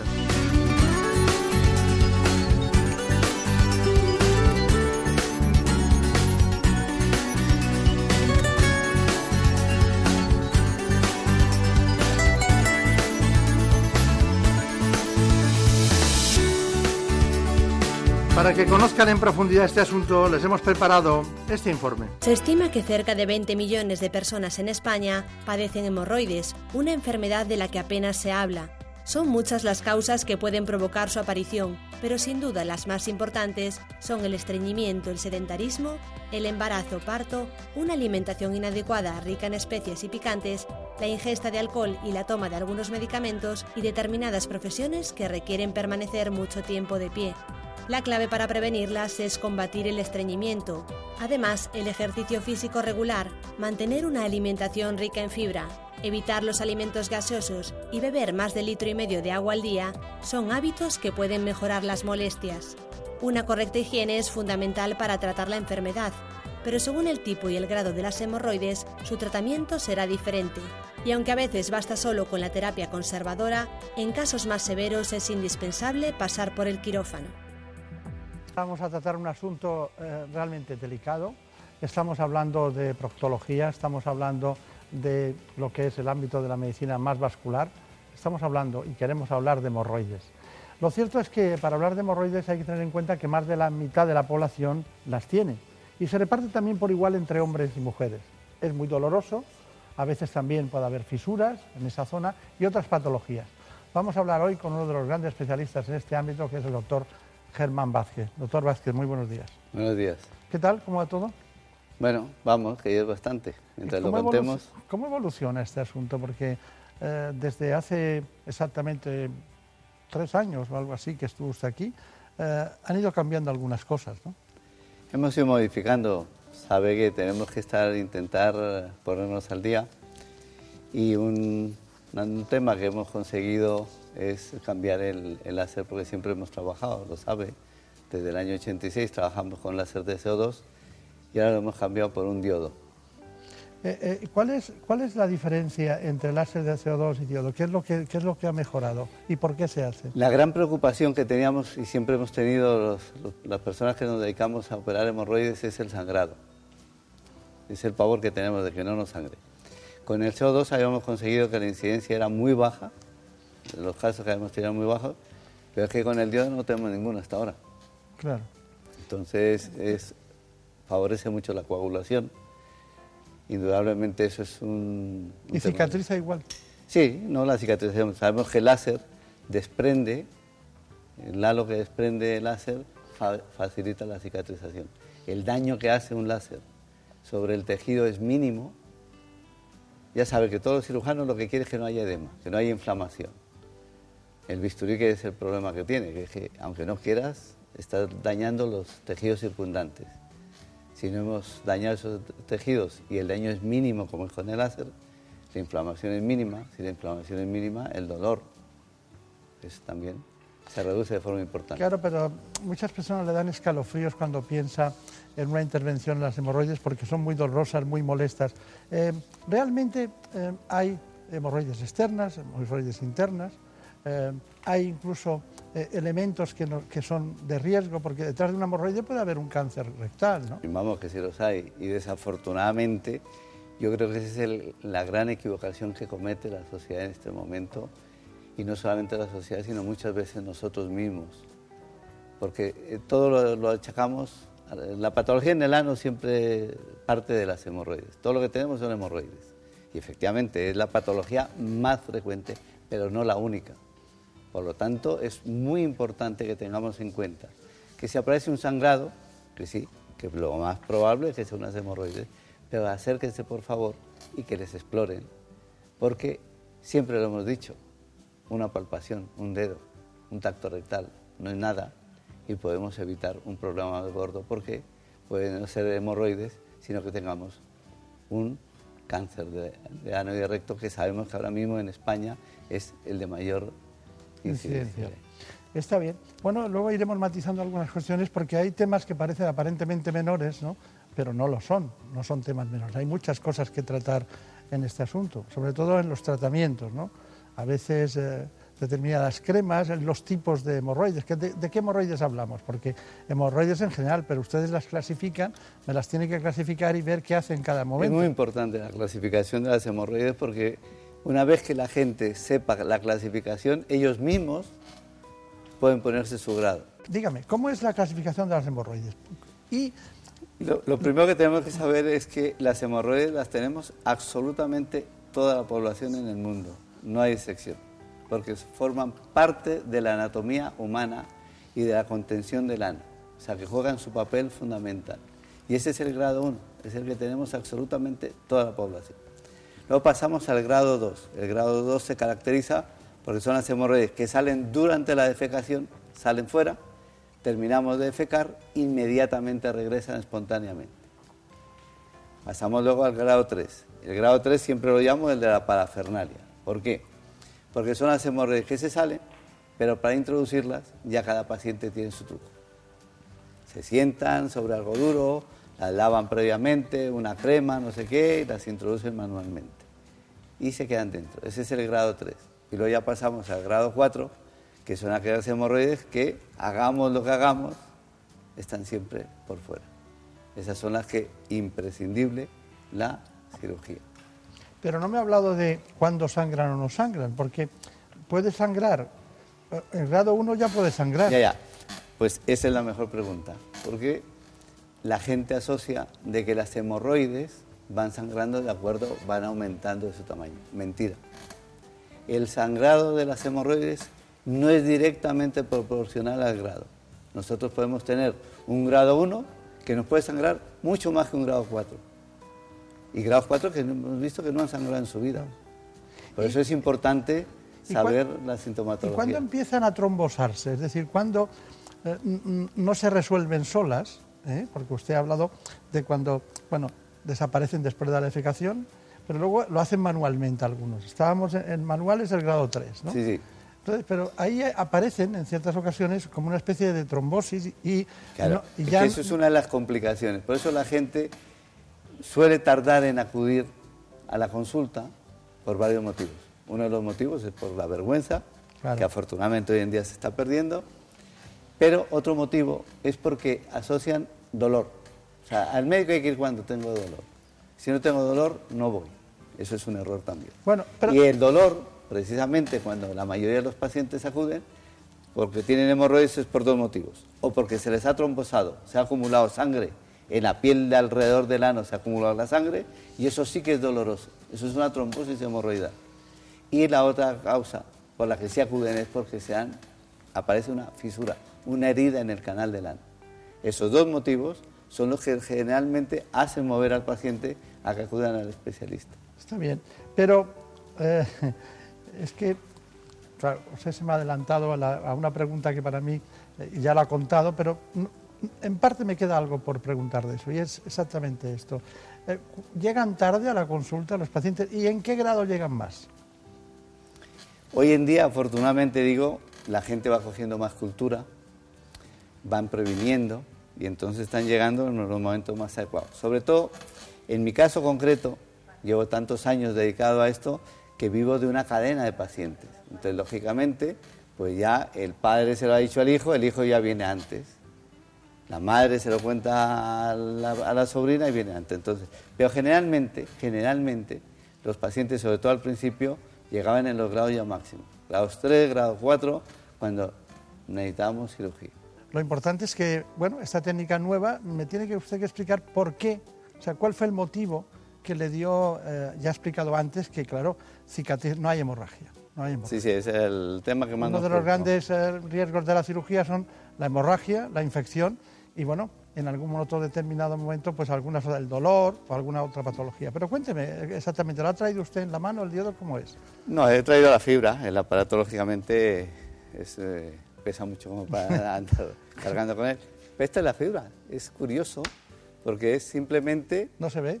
No se ve prácticamente y es ir en contacto con el tejido, lo va cortando y coagulando a la vez. Corta y coagula a la vez el, el tejido. Entonces la gente se queda siempre alucinada de que... Bueno, ve que los, los bisturís, de, no de última generación, los anteriores a última generación ya hacen muchas cosas. De Efectivamente. El tema está en que cuando pasan de un corte determinado se necesita suturar. Claro. Porque los vasos que tengan más de 2, 3 milímetros. Aparte de eso, lo que sí es importante que la gente debe saber, la gran ventaja que tiene es que una vez que finalizamos la intervención, cortamos un trozo de esa fibra, se corta. Claro. Para estar seguros que el siguiente paciente está estéril al 100%. Claro, claro, claro. Que no vamos a transmitir ningún tipo de infección. Muy bien. ¿Y cuántas lleva de este tipo? Pues ahora mismo mm, nosotros superamos los 500 pacientes ya con, la fibra de diodo. Seguro que ya llevamos más de 500 pacientes. Claro. y eso nos da la tranquilidad porque el, primer mes, los dos primeros meses, estuvimos pendientes de, resultados. O sea, se lo comentábamos a los pacientes. Antes de hacerlo decíamos, oye, el CO2 lo tenemos aquí toda la vida. Claro. Que hemos ido cambiando, el CO2 también lo hemos cambiado en la frecuencia, en la potencia. Permítame, porque es tan apasionante lo que nos cuenta que el tiempo va volando y necesitamos concretar. Tenemos un paciente con eh, tipo 1, hemorroides tipo 1. Repetimos, ¿en qué consiste hemorroides? Es la que tiene todo el mundo, la, la que tiene todo el mundo y nos sangra. Vamos a ver que está sangrando. ¿Qué hacemos? Entonces, en esos casos, lo ideal es la escleroterapia. Bien. ¿Qué es la escleroterapia? Lo que necesitamos es secar esos vasos, que son los que están rompiendo y sangrando, metemos el anoscopio es este aparato. Sí.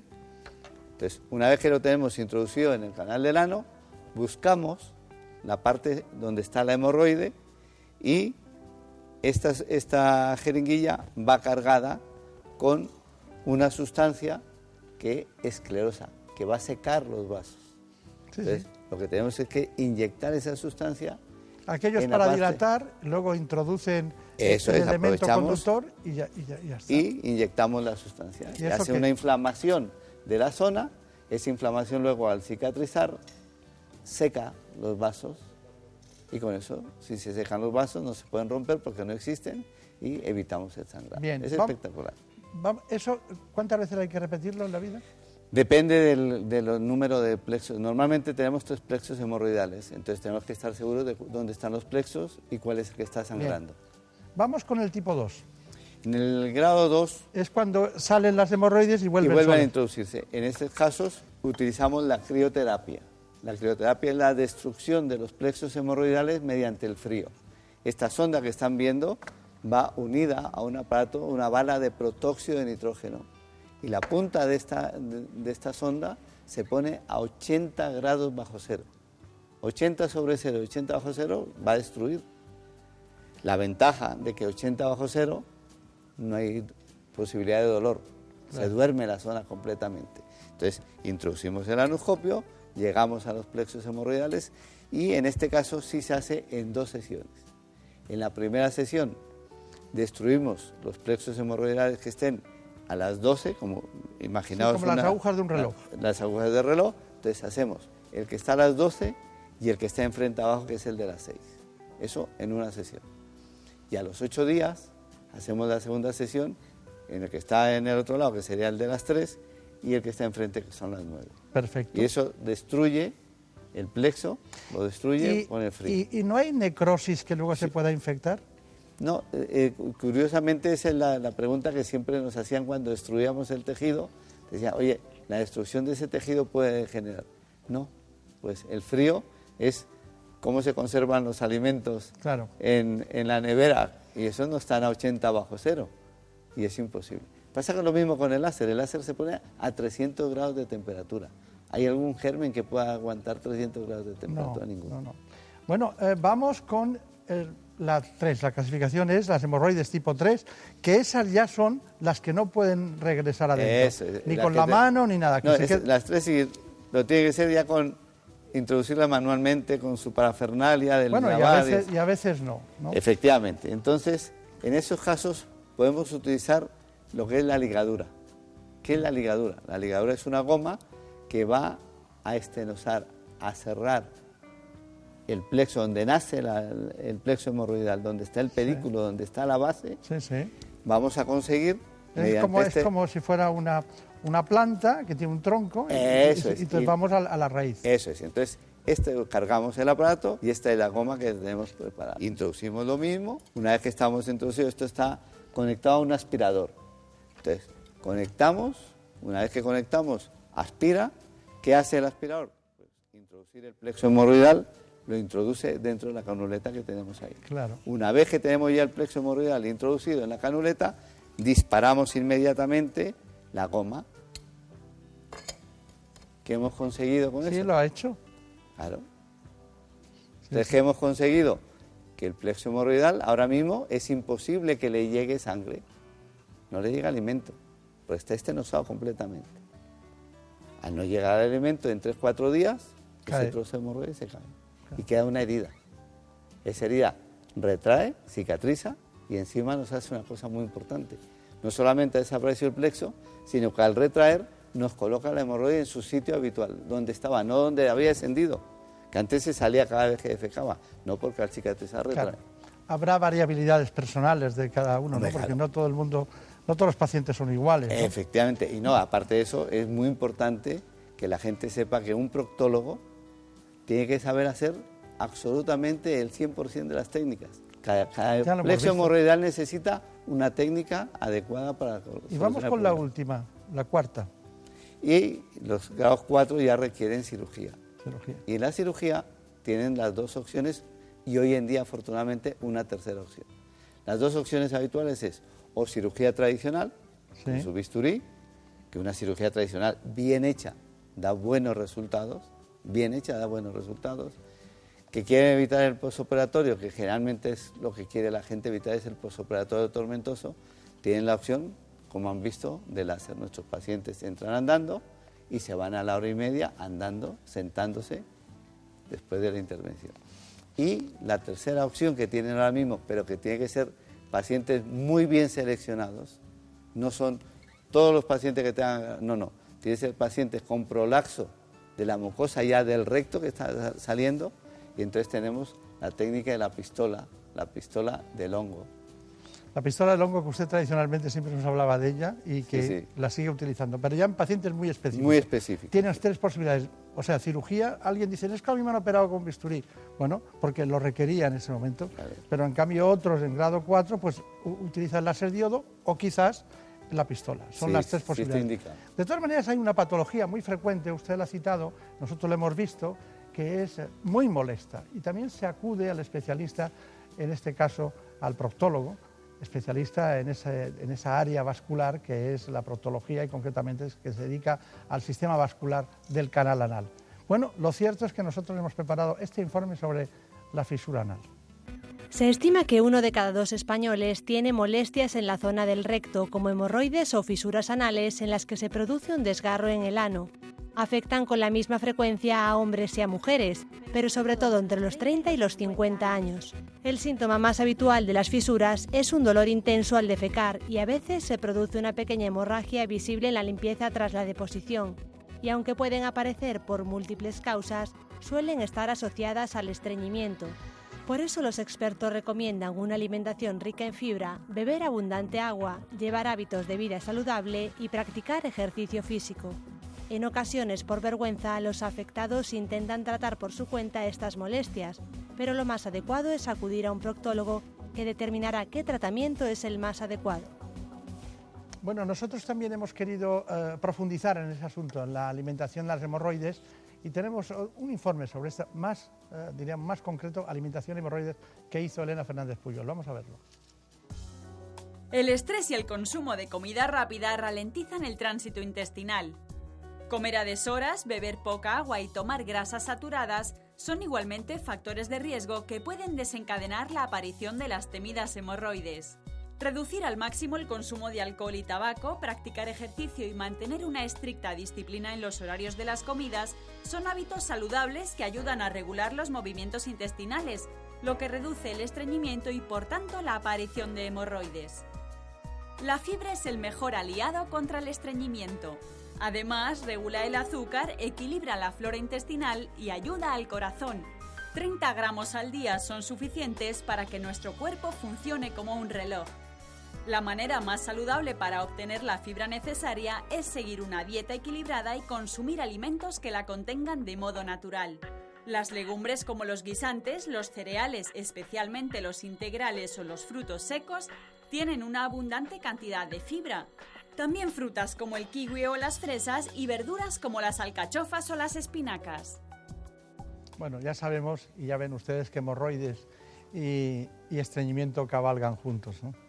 La, mayor parte de los pacientes que acuden con sus hemorroides tienen estreñimiento generalmente.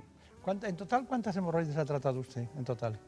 Pues si contamos no hemorroides, sino toda la patología del ano y del recto, entre los que hemos hecho aquí en España y fuera en el extranjero, más de 17.000 pacientes están operados. 17.000 pacientes, un pueblo. Sí, sí, un pueblo ya grandecito. Ya grandecito, sí. Bueno, dígame una cosa, con la fisura, ¿qué hacemos? ¿Qué tratamiento les da? Es importante la pregunta de la fisura, porque eh, en estos momentos hay mucha discusión sobre el tema. Están creándose el tema de las pomadas, de que hay una pomada derivada de los nitritos, que la toxina botulínica, y yo en eso quiero ser claro. Quiero ser contundente, y lo siento, pero quiero ser contundente. Porque para poder hablar de fisura me gustaría que lo pudiéramos vivir nosotros en persona y supiéramos lo que es sufrir una fisura. El sufrimiento, yo le digo a la gente, si tú le quieres desear el mal a tu enemigo, deseale una fisura. Está descrito el suicidio por la fisura. ¿Qué dice? Está descrito, científicamente está descrito el suicidio. Bueno, yo tengo dos, si me da la opción, le cuento dos descripciones que me han hecho dos pacientes que me dejaron fuera de sitio. Textualmente me decía un paciente, Imagínese usted un erizo pasando por el ano. Eso es cuando defeco. Es una definición de un paciente. Y otro me decía, imagínese usted un hierro candente introducido en el ano. Así es cuando defeco. O sea que lo otro es la gente, además les cambia el carácter. ¿Y qué hace usted en esos casos? Entonces, por eso le digo, yo lo tengo clarísimo. Hay que tener bien, bien conciso lo que es una fisura aguda que se ha hecho en un momento determinado por un pequeño esfuerzo, y darle un tiempo prudencial a que cicatrice, porque la naturaleza es sabia y va a intentar cicatrizarlo de forma natural, facilitando que no tengan esfuerzos al defecar, baños de asiento con agua caliente, o sea, hay una serie de ejercicios que pueden facilitarles la cicatrización. Pero ojo, si un paciente han pasado dos, tres semanas de darles esa opción y no ha cicatrizado, amigo, directamente al quirófano. ¿Por qué? Porque es que la cirugía de la fisura es muy sencilla. En manos expertas es una cirugía muy rápida y de unos resultados espectaculares. O sea, es hacerla en este momento y el paciente cambió su vida, pero cambió radicalmente. Y en eso sí que me gustaría que escucharais el, testimonio de los pacientes. Es que lo dice, la gente más agradecida de todos los pacientes que hemos hecho en mi vida profesional, todos la gran mayoría son todos de fisuras. Muy bien, pues mire por dónde hemos empezado con algo muy molesto, con algo que sangla, con algo crónico que tenemos hombres y mujeres, es el precio de la bipedestación. Luego nos empeñamos en esta vida con obesidad, estreñimiento, poco ejercicio físico y aumenta las hemorroides, pero hemos acabado hablando de lo más importante de la medicina, calmar el dolor, pero yo no sabía que la fisura podía llegar hasta ese punto. El suicidio. Pues muchísimas gracias, doctor Germán Vázquez. Se nos ha ido el tiempo, yo me quedaría aquí hasta mañana hablando con ustedes. Agradecerle porque siempre ha intentado hacer educación sanitaria usted desde que le conozco, desde hace muchos años, Y yo creo que esa es una labor muy importante en esta sociedad. Pues muchas gracias, hasta pronto.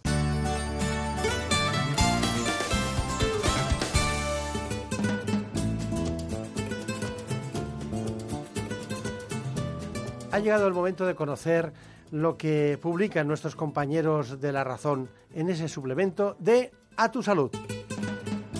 Saludos desde La Razón.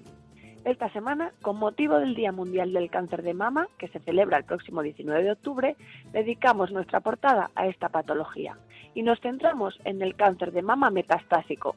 La oncología se enfrenta al reto de las largas supervivientes. Solo un 25% de las pacientes vence al tumor en el estadio más avanzado, pero muchas de ellas conviven con él durante más de una década. Por eso, estas pacientes son el nuevo desafío tanto clínico como sociosanitario. La alimentación está muy relacionada con la aparición y el tratamiento del cáncer de mama. De hecho, la obesidad eleva un 25% las opciones de sufrir este tipo de tumor. Por eso en nuestra sección de alimentación confirmamos que seguir una dieta rica en frutas, verduras, fibra, aceite de oliva, cereales integrales y pescado rebaja las posibilidades de padecer una neoplasia en el pecho, principalmente en mujeres posmenopáusicas. Y además hablamos de la salud prostática, ya que el suplemento a tu salud reunió a los máximos expertos de esta patología para abordar las últimas novedades en cuanto a tratamiento y diagnóstico de los problemas de próstata. En nuestro país se detectan 29.000 cánceres de próstata, aunque el 90% de los tumores se detectan a tiempo con revisiones periódicas. Y en esta línea entrevistamos a Bernardino Miñana, codirector del Departamento de Urología de la Clínica Universidad de Navarra, quien nos confiesa que estamos más cerca de cronificar el cáncer de próstata. También hablamos de artrosis, ya que 7 de cada 10 pacientes con esta enfermedad se sienten mal atendidos. Desde la Fundación Internacional de la eh, Artrosis se advierte de la mala calidad de vida de los enfermos.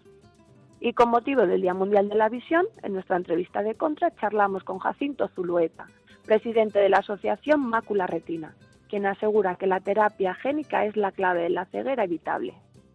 Estos son solo algunos de los contenidos. Encontrarán más información en las páginas del suplemento a tu salud y durante toda la semana en nuestra web www.larazón.es. Sin más, que disfruten de la semana.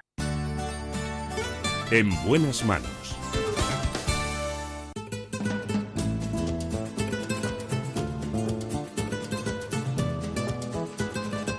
Y ahora, como siempre, desde la redacción, esta vez de Gaceta Médica y El Global, Carmen López nos cuenta lo último en la actualidad sanitaria. ¿Sabían que el 80% de los enfermos con cáncer de pulmón lo son a consecuencia del tabaco?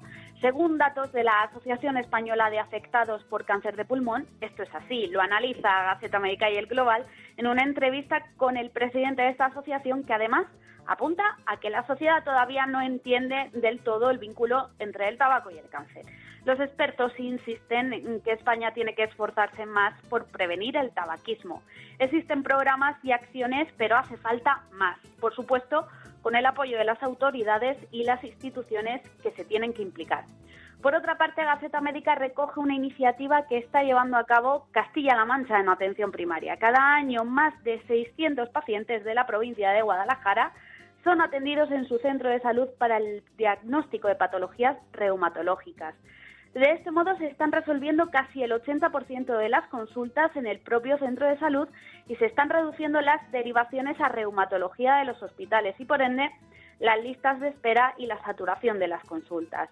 En clave política, el Global explica la alianza entre la Confederación Española de Organizaciones Empresariales, COE, que ha permitido impulsar un pacto por la sanidad privada española que busca recuperar la imagen de este sector a través de la aplicación de una serie de propuestas. El texto ha sido firmado, entre otras organizaciones, por la Organización Médica Colegial y la Alianza General de Pacientes, que piden el reconocimiento de la sanidad privada como un modelo complementario. Nos vamos ahora a Europa. La semana pasada tuvo lugar en Dinamarca la Semana Internacional de la Salud y la Innovación. Gaceta Médica y el Global, presentes en el encuentro, recogieron las distintas iniciativas que se están llevando a cabo en esta materia. La Comisión Europea está auspiciando varios proyectos para reducir la cronicidad en los distintos países. La idea es fomentar el envejecimiento saludable durante el ciclo de vida de la persona. de todos estos trabajos, la lectura que se puede hacer es que es necesario que los países inviertan en prevención. En Europa el número de personas mayores de 65 años casi se duplicará los próximos 50. Para que se hagan una idea, de 85 millones que había en 2018, pasaremos en 2060 a 151 millones de personas. Bajo esta premisa, dicen los expertos de que vivir más tiempo no significa vivir más sano, hay que cambiar las cosas y abordar la cronicidad de manera más directa. Cerramos con el Día Mundial del Cáncer de Mama que se celebrará el próximo 19 de octubre. El Global hace un repaso a los principales avances. Desde la década de los 70 la investigación ha aportado avances claros en cáncer de mama. Las posibilidades de estar libres de recaída a los 5 años se sitúan ya en el 90% de los casos. Con todo, el cáncer de mama se ha convertido en uno de los tumores con una mejor progresión para los pacientes que lo padecen, haciendo que la palabra cura pueda vislumbrarse tras el mítico lazo rosa que da visibilidad a esta enfermedad. En buenas manos. El programa de salud de Onda Cero. Dirige y presenta el doctor Bartolomé Beltrán.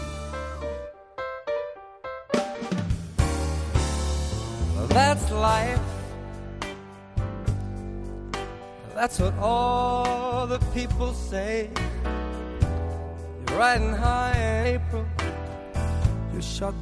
Ha llegado el momento de la doctora María Alonso de Leciñana. La doctora Alonso de Leciñana es experta y especialista en neurología. Lo suyo es el ámbito cerebrovascular. Trabaja en la Sociedad Española de Neurología y en este momento, actualmente, coordina el grupo de estudios de enfermedades cerebrovasculares.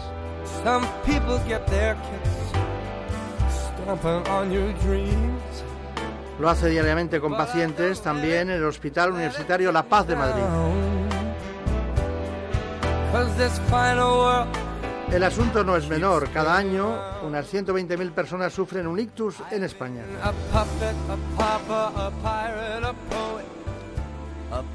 Sería bueno, antes de conocer su opinión, lo que piensa, cuáles son las prevenciones posibles y los tratamientos adecuados, que conociéramos exactamente en qué consiste el ictus. El 5% de los españoles mayores de 65 años ha sufrido un ictus, una enfermedad cerebrovascular que afecta cada año en nuestro país a 120.000 personas. Se trata de una de las enfermedades neurológicas más prevalentes. Es la primera causa de muerte en la mujer y la segunda en hombres. Y además es la primera causa de discapacidad en el adulto. De hecho, la mayoría de los pacientes sufren secuelas y más de 300.000 españoles presentan alguna limitación en su capacidad funcional tras haber sufrido un ictus. Los síntomas más comunes son la pérdida brusca de entendimiento habla, la pérdida de fuerza o de equilibrio o la visión doble. Los factores de riesgo son el colesterol alto, diabetes, enfermedades cardíacas, la obesidad, el tabaco, el sedentarismo, la hipertensión y la edad. Estudios recientes señalan que el 90% de los ictus tiene relación directa con los factores de riesgo. Por eso, un adecuado tratamiento y control de los signos de alarma son imprescindibles para reducir la incidencia de esta enfermedad. Está con nosotros la doctora María Alonso de Leciñana. ¿Qué tal? Muy buenos días. ¿Qué tal? Buenos días. También está con nosotros Julio Agredano. ¿Qué tal? Julio Agredano fue paciente, concretamente de, de ictus. Eh, él dice que los pacientes de ictus, cuando tienen un ictus, lo son para toda la vida. Debe ser esa especie de introspección que se hace de ir con cuidado con todos los factores de riesgo que pueden dar lugar a este proceso.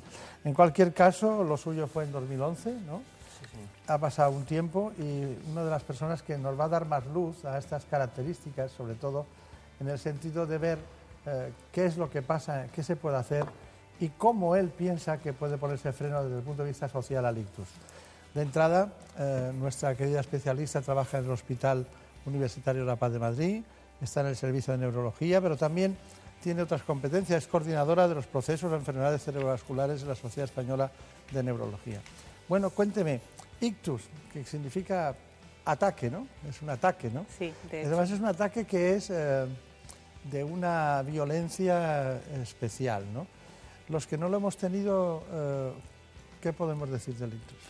Lo primero hay que saber qué es el ictus, porque la gente oye estas cosas y, a veces se queda perpleja. Es lo que antes eh, se denominaba apoplejía o derrame cerebral o infarto cerebral.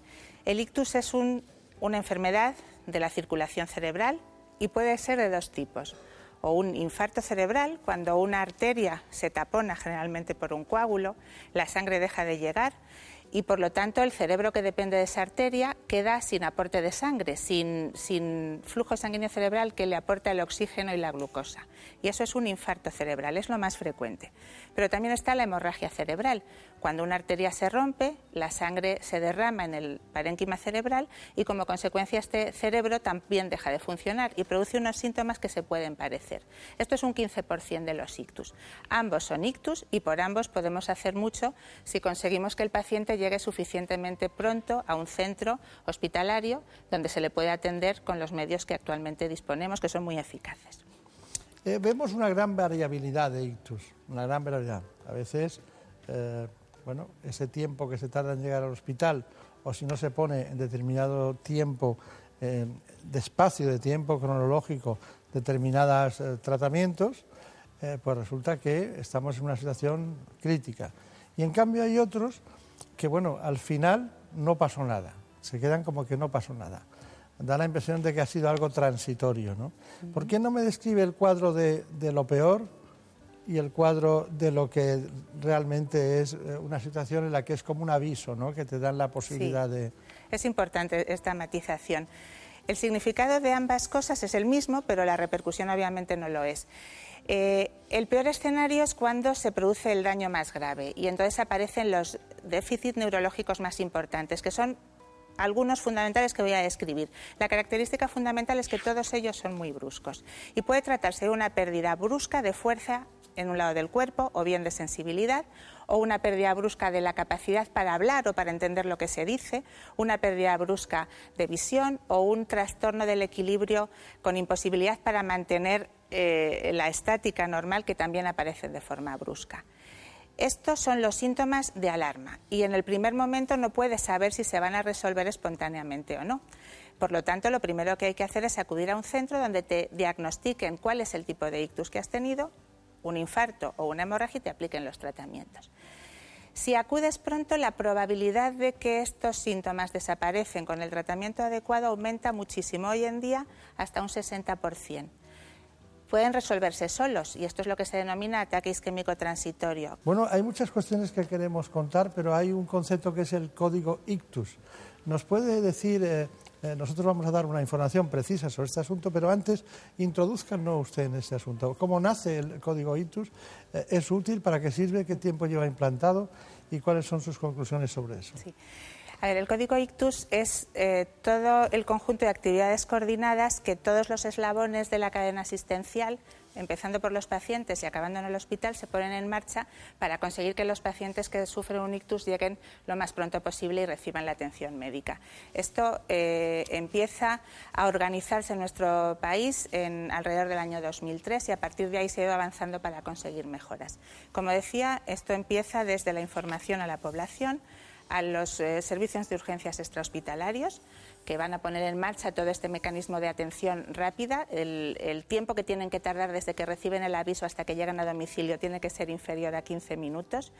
Todo el proceso de traslado urgente al hospital y de preaviso al hospital. Y una vez dentro del hospital, todos los procedimientos que se llevan a cabo para hacer posible que el diagnóstico y el tratamiento sea precoz. Esto es el código ICTUS. Eh, vamos a intentar dar una visión informativa y divulgativa de lo que usted acaba de decir como concepto puro y exacto. Vamos con ello. Minuto a minuto, segundo a segundo. Así avanza el daño cerebral en caso de ictus.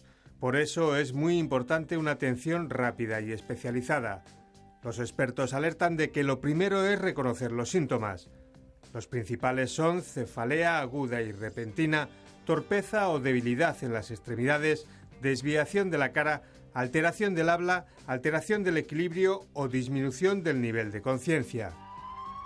Nada más notar alguno de estos síntomas o varios de ellos, el traslado al hospital debe producirse antes de una hora. Allí le derivarán inmediatamente a la unidad de ictus más cercana, donde un neurólogo especializado pondrá en marcha el protocolo adecuado para minimizar el daño cerebral. Estas unidades multidisciplinares actúan con gran rapidez, ya que en menos de 45 minutos deben estabilizar al paciente para evitar el avance de la isquemia y evitar así el sufrimiento de las células cerebrales por falta de oxígeno. El objetivo de estas unidades de ictus, de las que ya hay más de 50 funcionando en toda España, es que el paciente recupere sus capacidades cuanto antes o quede con muy pocas secuelas. De momento ya se ha conseguido reducir en un 65% los casos de muerte repentina por este tipo de accidentes cerebrovasculares, pero sigue siendo esencial poner atención a los síntomas y concienciar a la población de la importancia de actuar rápidamente para evitar males mayores. Bueno, ya ha visto que Javier Sanz ha centrado el asunto y que también eh, Julio Agredano nos tiene que matizar que esto en este momento no es como se desearía, ¿no? No, las cosas no funcionan como quisiéramos. Aquí veo que la Asociación Frenalictus, usted me ha permitido esta documentación que enseguida la enseñamos, dice que son 130.000 casos nuevos en España, uno de cada seis sufrirá un ictus en su vida y luego dice el 80% de los casos son prevenibles, eso por una parte. Y luego eh, que hay que saber, toda la información que hay es una documentación de información y prevención de la Asociación Freno al Ictus. Pero también me gustaría que me dijera, ¿el código Ictus lo conoce la sociedad? Porque ya hemos visto que funciona cuando funciona, pero claro, para que funcione tiene que haber un ser humano que entienda eso. ¿Cómo llegan a la población para que lo conozcan? Esto, esto eh, yo como, como suelo explicar, es que es una cadena con tres eslabones principales. Sociedad, servicios de emergencia y hospitales. Entonces, servicios de emergencia, de emergencia y hospitales funcionan. Eh, por supuesto, puntos de mejora en todos los sitios. ¿vale? Estamos hablando que hay un número de, hospitales que tienen unidades de ictus. Todavía todas las provincias no tienen, y eso bueno, es un tema que habrá que trabajar. Pero digamos que esa parte, todo el sistema ya está estructurado. ¿Cuál es el problema principal? La sociedad. Es la débil de hoy, es la sociedad. Es decir, la gente no está llegando a tiempo. Con lo cual, por detrás tienes un proceso que hace que ese tiempo de actuación sea el más rápido posible, pero sin embargo la gente no está llegando dentro de esa ventana de tiempo. Entonces, lo que estamos intentando hacer es que efectivamente la gente sepa identificarlo, sepa cuáles son los síntomas más visibles de la enfermedad y a partir de ahí llamar al 112, activar el protocolo y dejar a los especialistas, que son los que tienen que bueno, actuar en rapidez para producir el, el menor número de secuelas. Claro. Bueno, la doctora María Alonso de Leciñana. Bueno, ¿ha visto las imágenes de su amigo el doctor Mas Juan? Las imágenes visto, del, sí. del Ramón y Cajal. Bueno, eh, quería, quería preguntarle, bueno, siempre que hay un ictus hay un mayor o menor grado de daño cerebral, ¿no? Entonces, eh, bueno, pasa también con el infarto. Eh, determinadas zonas te dan una muerte súbita, determinadas zonas te permiten vivir y los pacientes mantienen su ritmo cardíaco, incluso su fracción de eyección. Cerebralmente, ¿cómo, cómo estudian ustedes el proceso? ¿Cuándo lo ven? Dice, este es un caso muy duro. Depende eh, del, fundamentalmente de la localización del daño, de la localización de la lesión, donde está el infarto cerebral o la hemorragia. Esto va a producir una, unos determinados síntomas que pueden ser más o menos graves y esto se evalúa con unas escalas de valoración que miden el déficit. Una mayor puntuación es un déficit más grave. Y además con las técnicas de imagen que nos permiten saber la extensión de la lesión, el escáner cerebral o la resonancia y luego las pruebas complementarias para el estudio vascular que nos van a permitir localizar exactamente cuál es la arteria afectada. Con estos datos y eh, con una evaluación global del individuo, porque el cerebro está dentro de un organismo y tenemos que tener en buenas condiciones el resto del cuerpo, con un adecuado control de tensión arterial, de glucemia, podemos hacernos una idea de la gravedad y a iniciar todos los tratamientos necesarios para disminuir al máximo. No solo los tratamientos en la fase aguda son importantes, sino también todos los cuidados generales en unidades de ictus, de las que se hablaba previamente, y posteriormente algo muy importante, que es la recuperación, la Claro. rehabilitación. Está bien. De todas maneras, eh, sobre el daño cerebral, nosotros tenemos este informe. El daño cerebral adquirido representa un importante problema de salud en todo el mundo.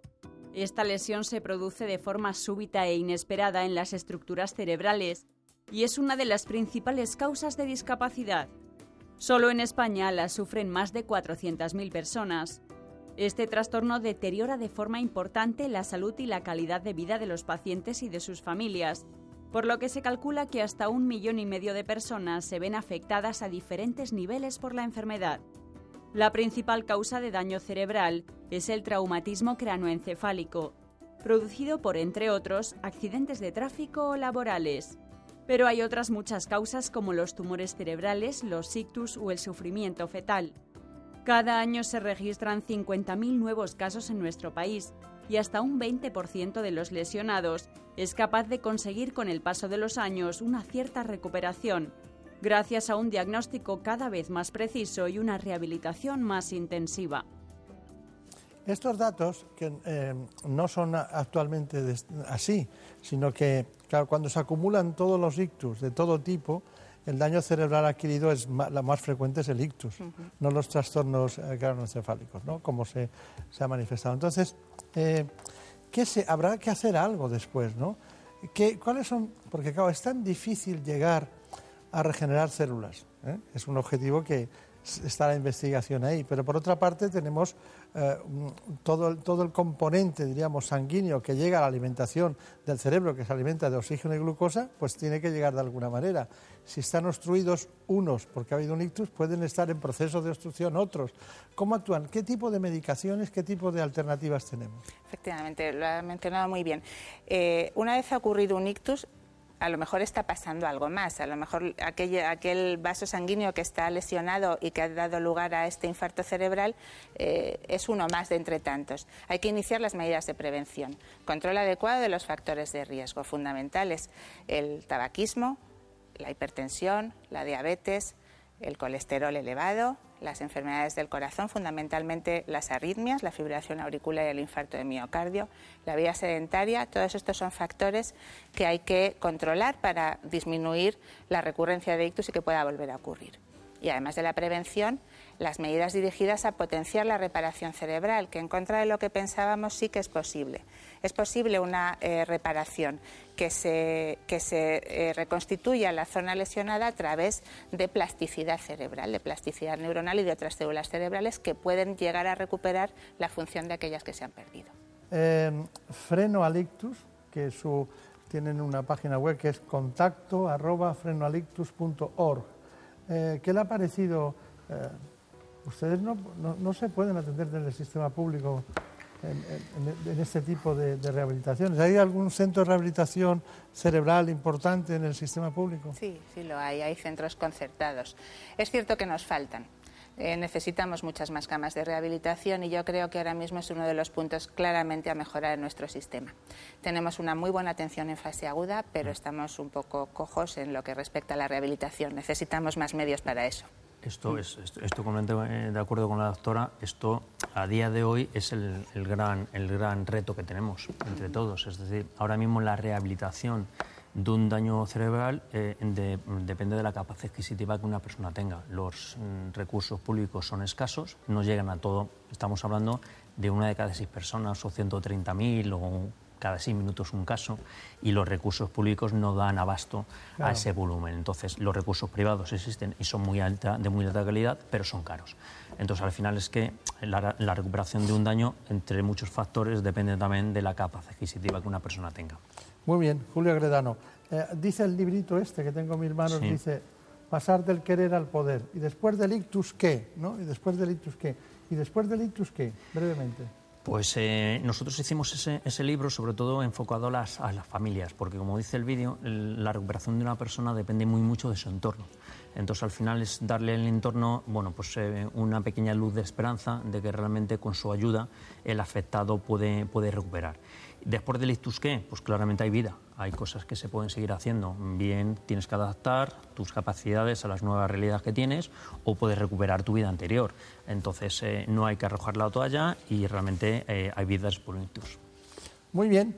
Bueno, pues María Alonso de Leciñana, eh, cuéntenos, usted trabaja en el Hospital La Paz de Madrid, servicio de neurología, coordina este tipo de procesos. Dígame, ¿cuál es su conclusión? ¿Qué mensajes mandamos en todos los sentidos? Gracias porque es, muy importante poder mandar este tipo de mensajes. Yo quería decir que el ictus no es una enfermedad rara y que puede afectar a población de cualquier edad, también a las personas jóvenes, aunque es cierto que es más frecuente en personas de edad más avanzada. Y en cuanto ocurre, tiene un importantísimo impacto personal y familiar y también social. Supone en algunas ocasiones una discapacidad importante que causa pérdida de años de vida activa y por lo tanto tiene un importante, eh, una importante repercusión sobre el paciente y sus familias. Hay que reconocerlo como enfermedad, hay que saber cuáles son los factores de riesgo para controlarlos y prevenirlos, saber detectar los síntomas para solicitar atención urgente, llamando al 112, y una vez ha ocurrido, saber que el tratamiento es posible y que es posible reducir mm, de forma drástica las secuelas con un tratamiento eficaz que podemos ofrecer en nuestros hospitales públicos españoles, que son de una excelente calidad. Bueno, pues ha sido un placer, ¿eh? ha sido un placer. Muchísimas gracias por su aportación del conocimiento. Muchos saludos a los compañeros de La Paz y a los que forman parte de la asociación, concretamente Freno Alictus. Eh, Julia Gredano nos ha dado su testimonio personal, personas que cuentan lo que les ha pasado a ellos mismos y no divulgadores o prescriptores de opinión como podíamos ser nosotros mismos. Así que a todos ustedes indicarles que el dato es demoledor. ¿no? Tengo el dato que dice aquí que el 5% de los españoles mayores de 65 años han tenido un ictus. Ya lo han tenido. Si nosotros bajamos esas cifras, bajaremos las necesidades de rehabilitación y haremos una, gran ayuda al Estado, al sistema público y también, como no, a la salud de los españoles. Todo depende de sus hábitos saludables y evitar los factores de riesgo. En buenas manos. El programa de salud de Onda Cero. Dirige y presenta el doctor Bartolomé Beltrán. Por un beso tuyo, contigo me voy. No me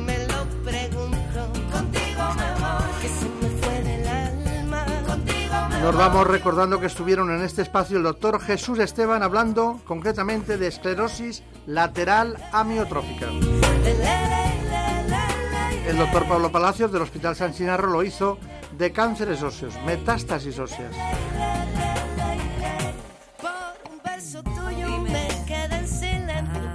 Las hemorroides corrieron a cargo del protólogo el doctor Germán Vázquez. La doctora María Alonso de Leciñana nos habló concretamente del ictus, ese proceso cerebrovascular que es en realidad un ataque mortal al cerebro.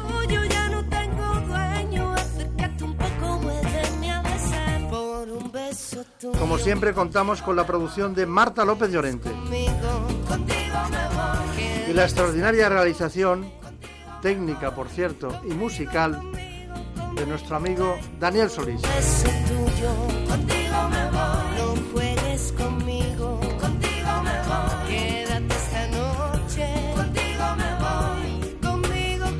Sí, sí, la otra santa de Ávila y el chico del tomate.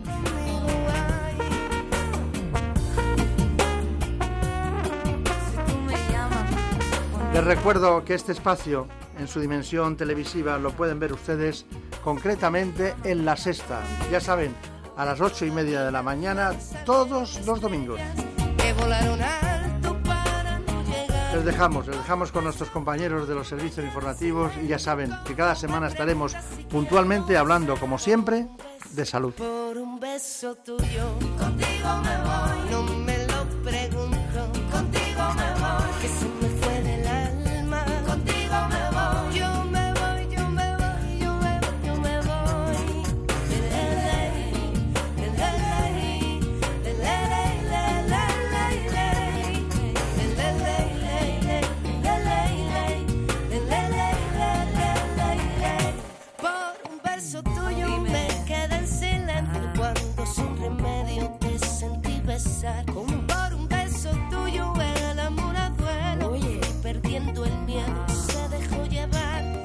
se enreda el tiempo mojando los sueños y tu boca loca me quiso engañar.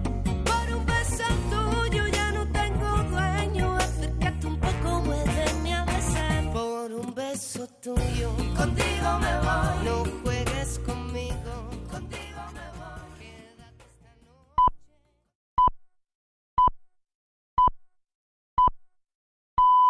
Son las seis, las cinco en Canarias.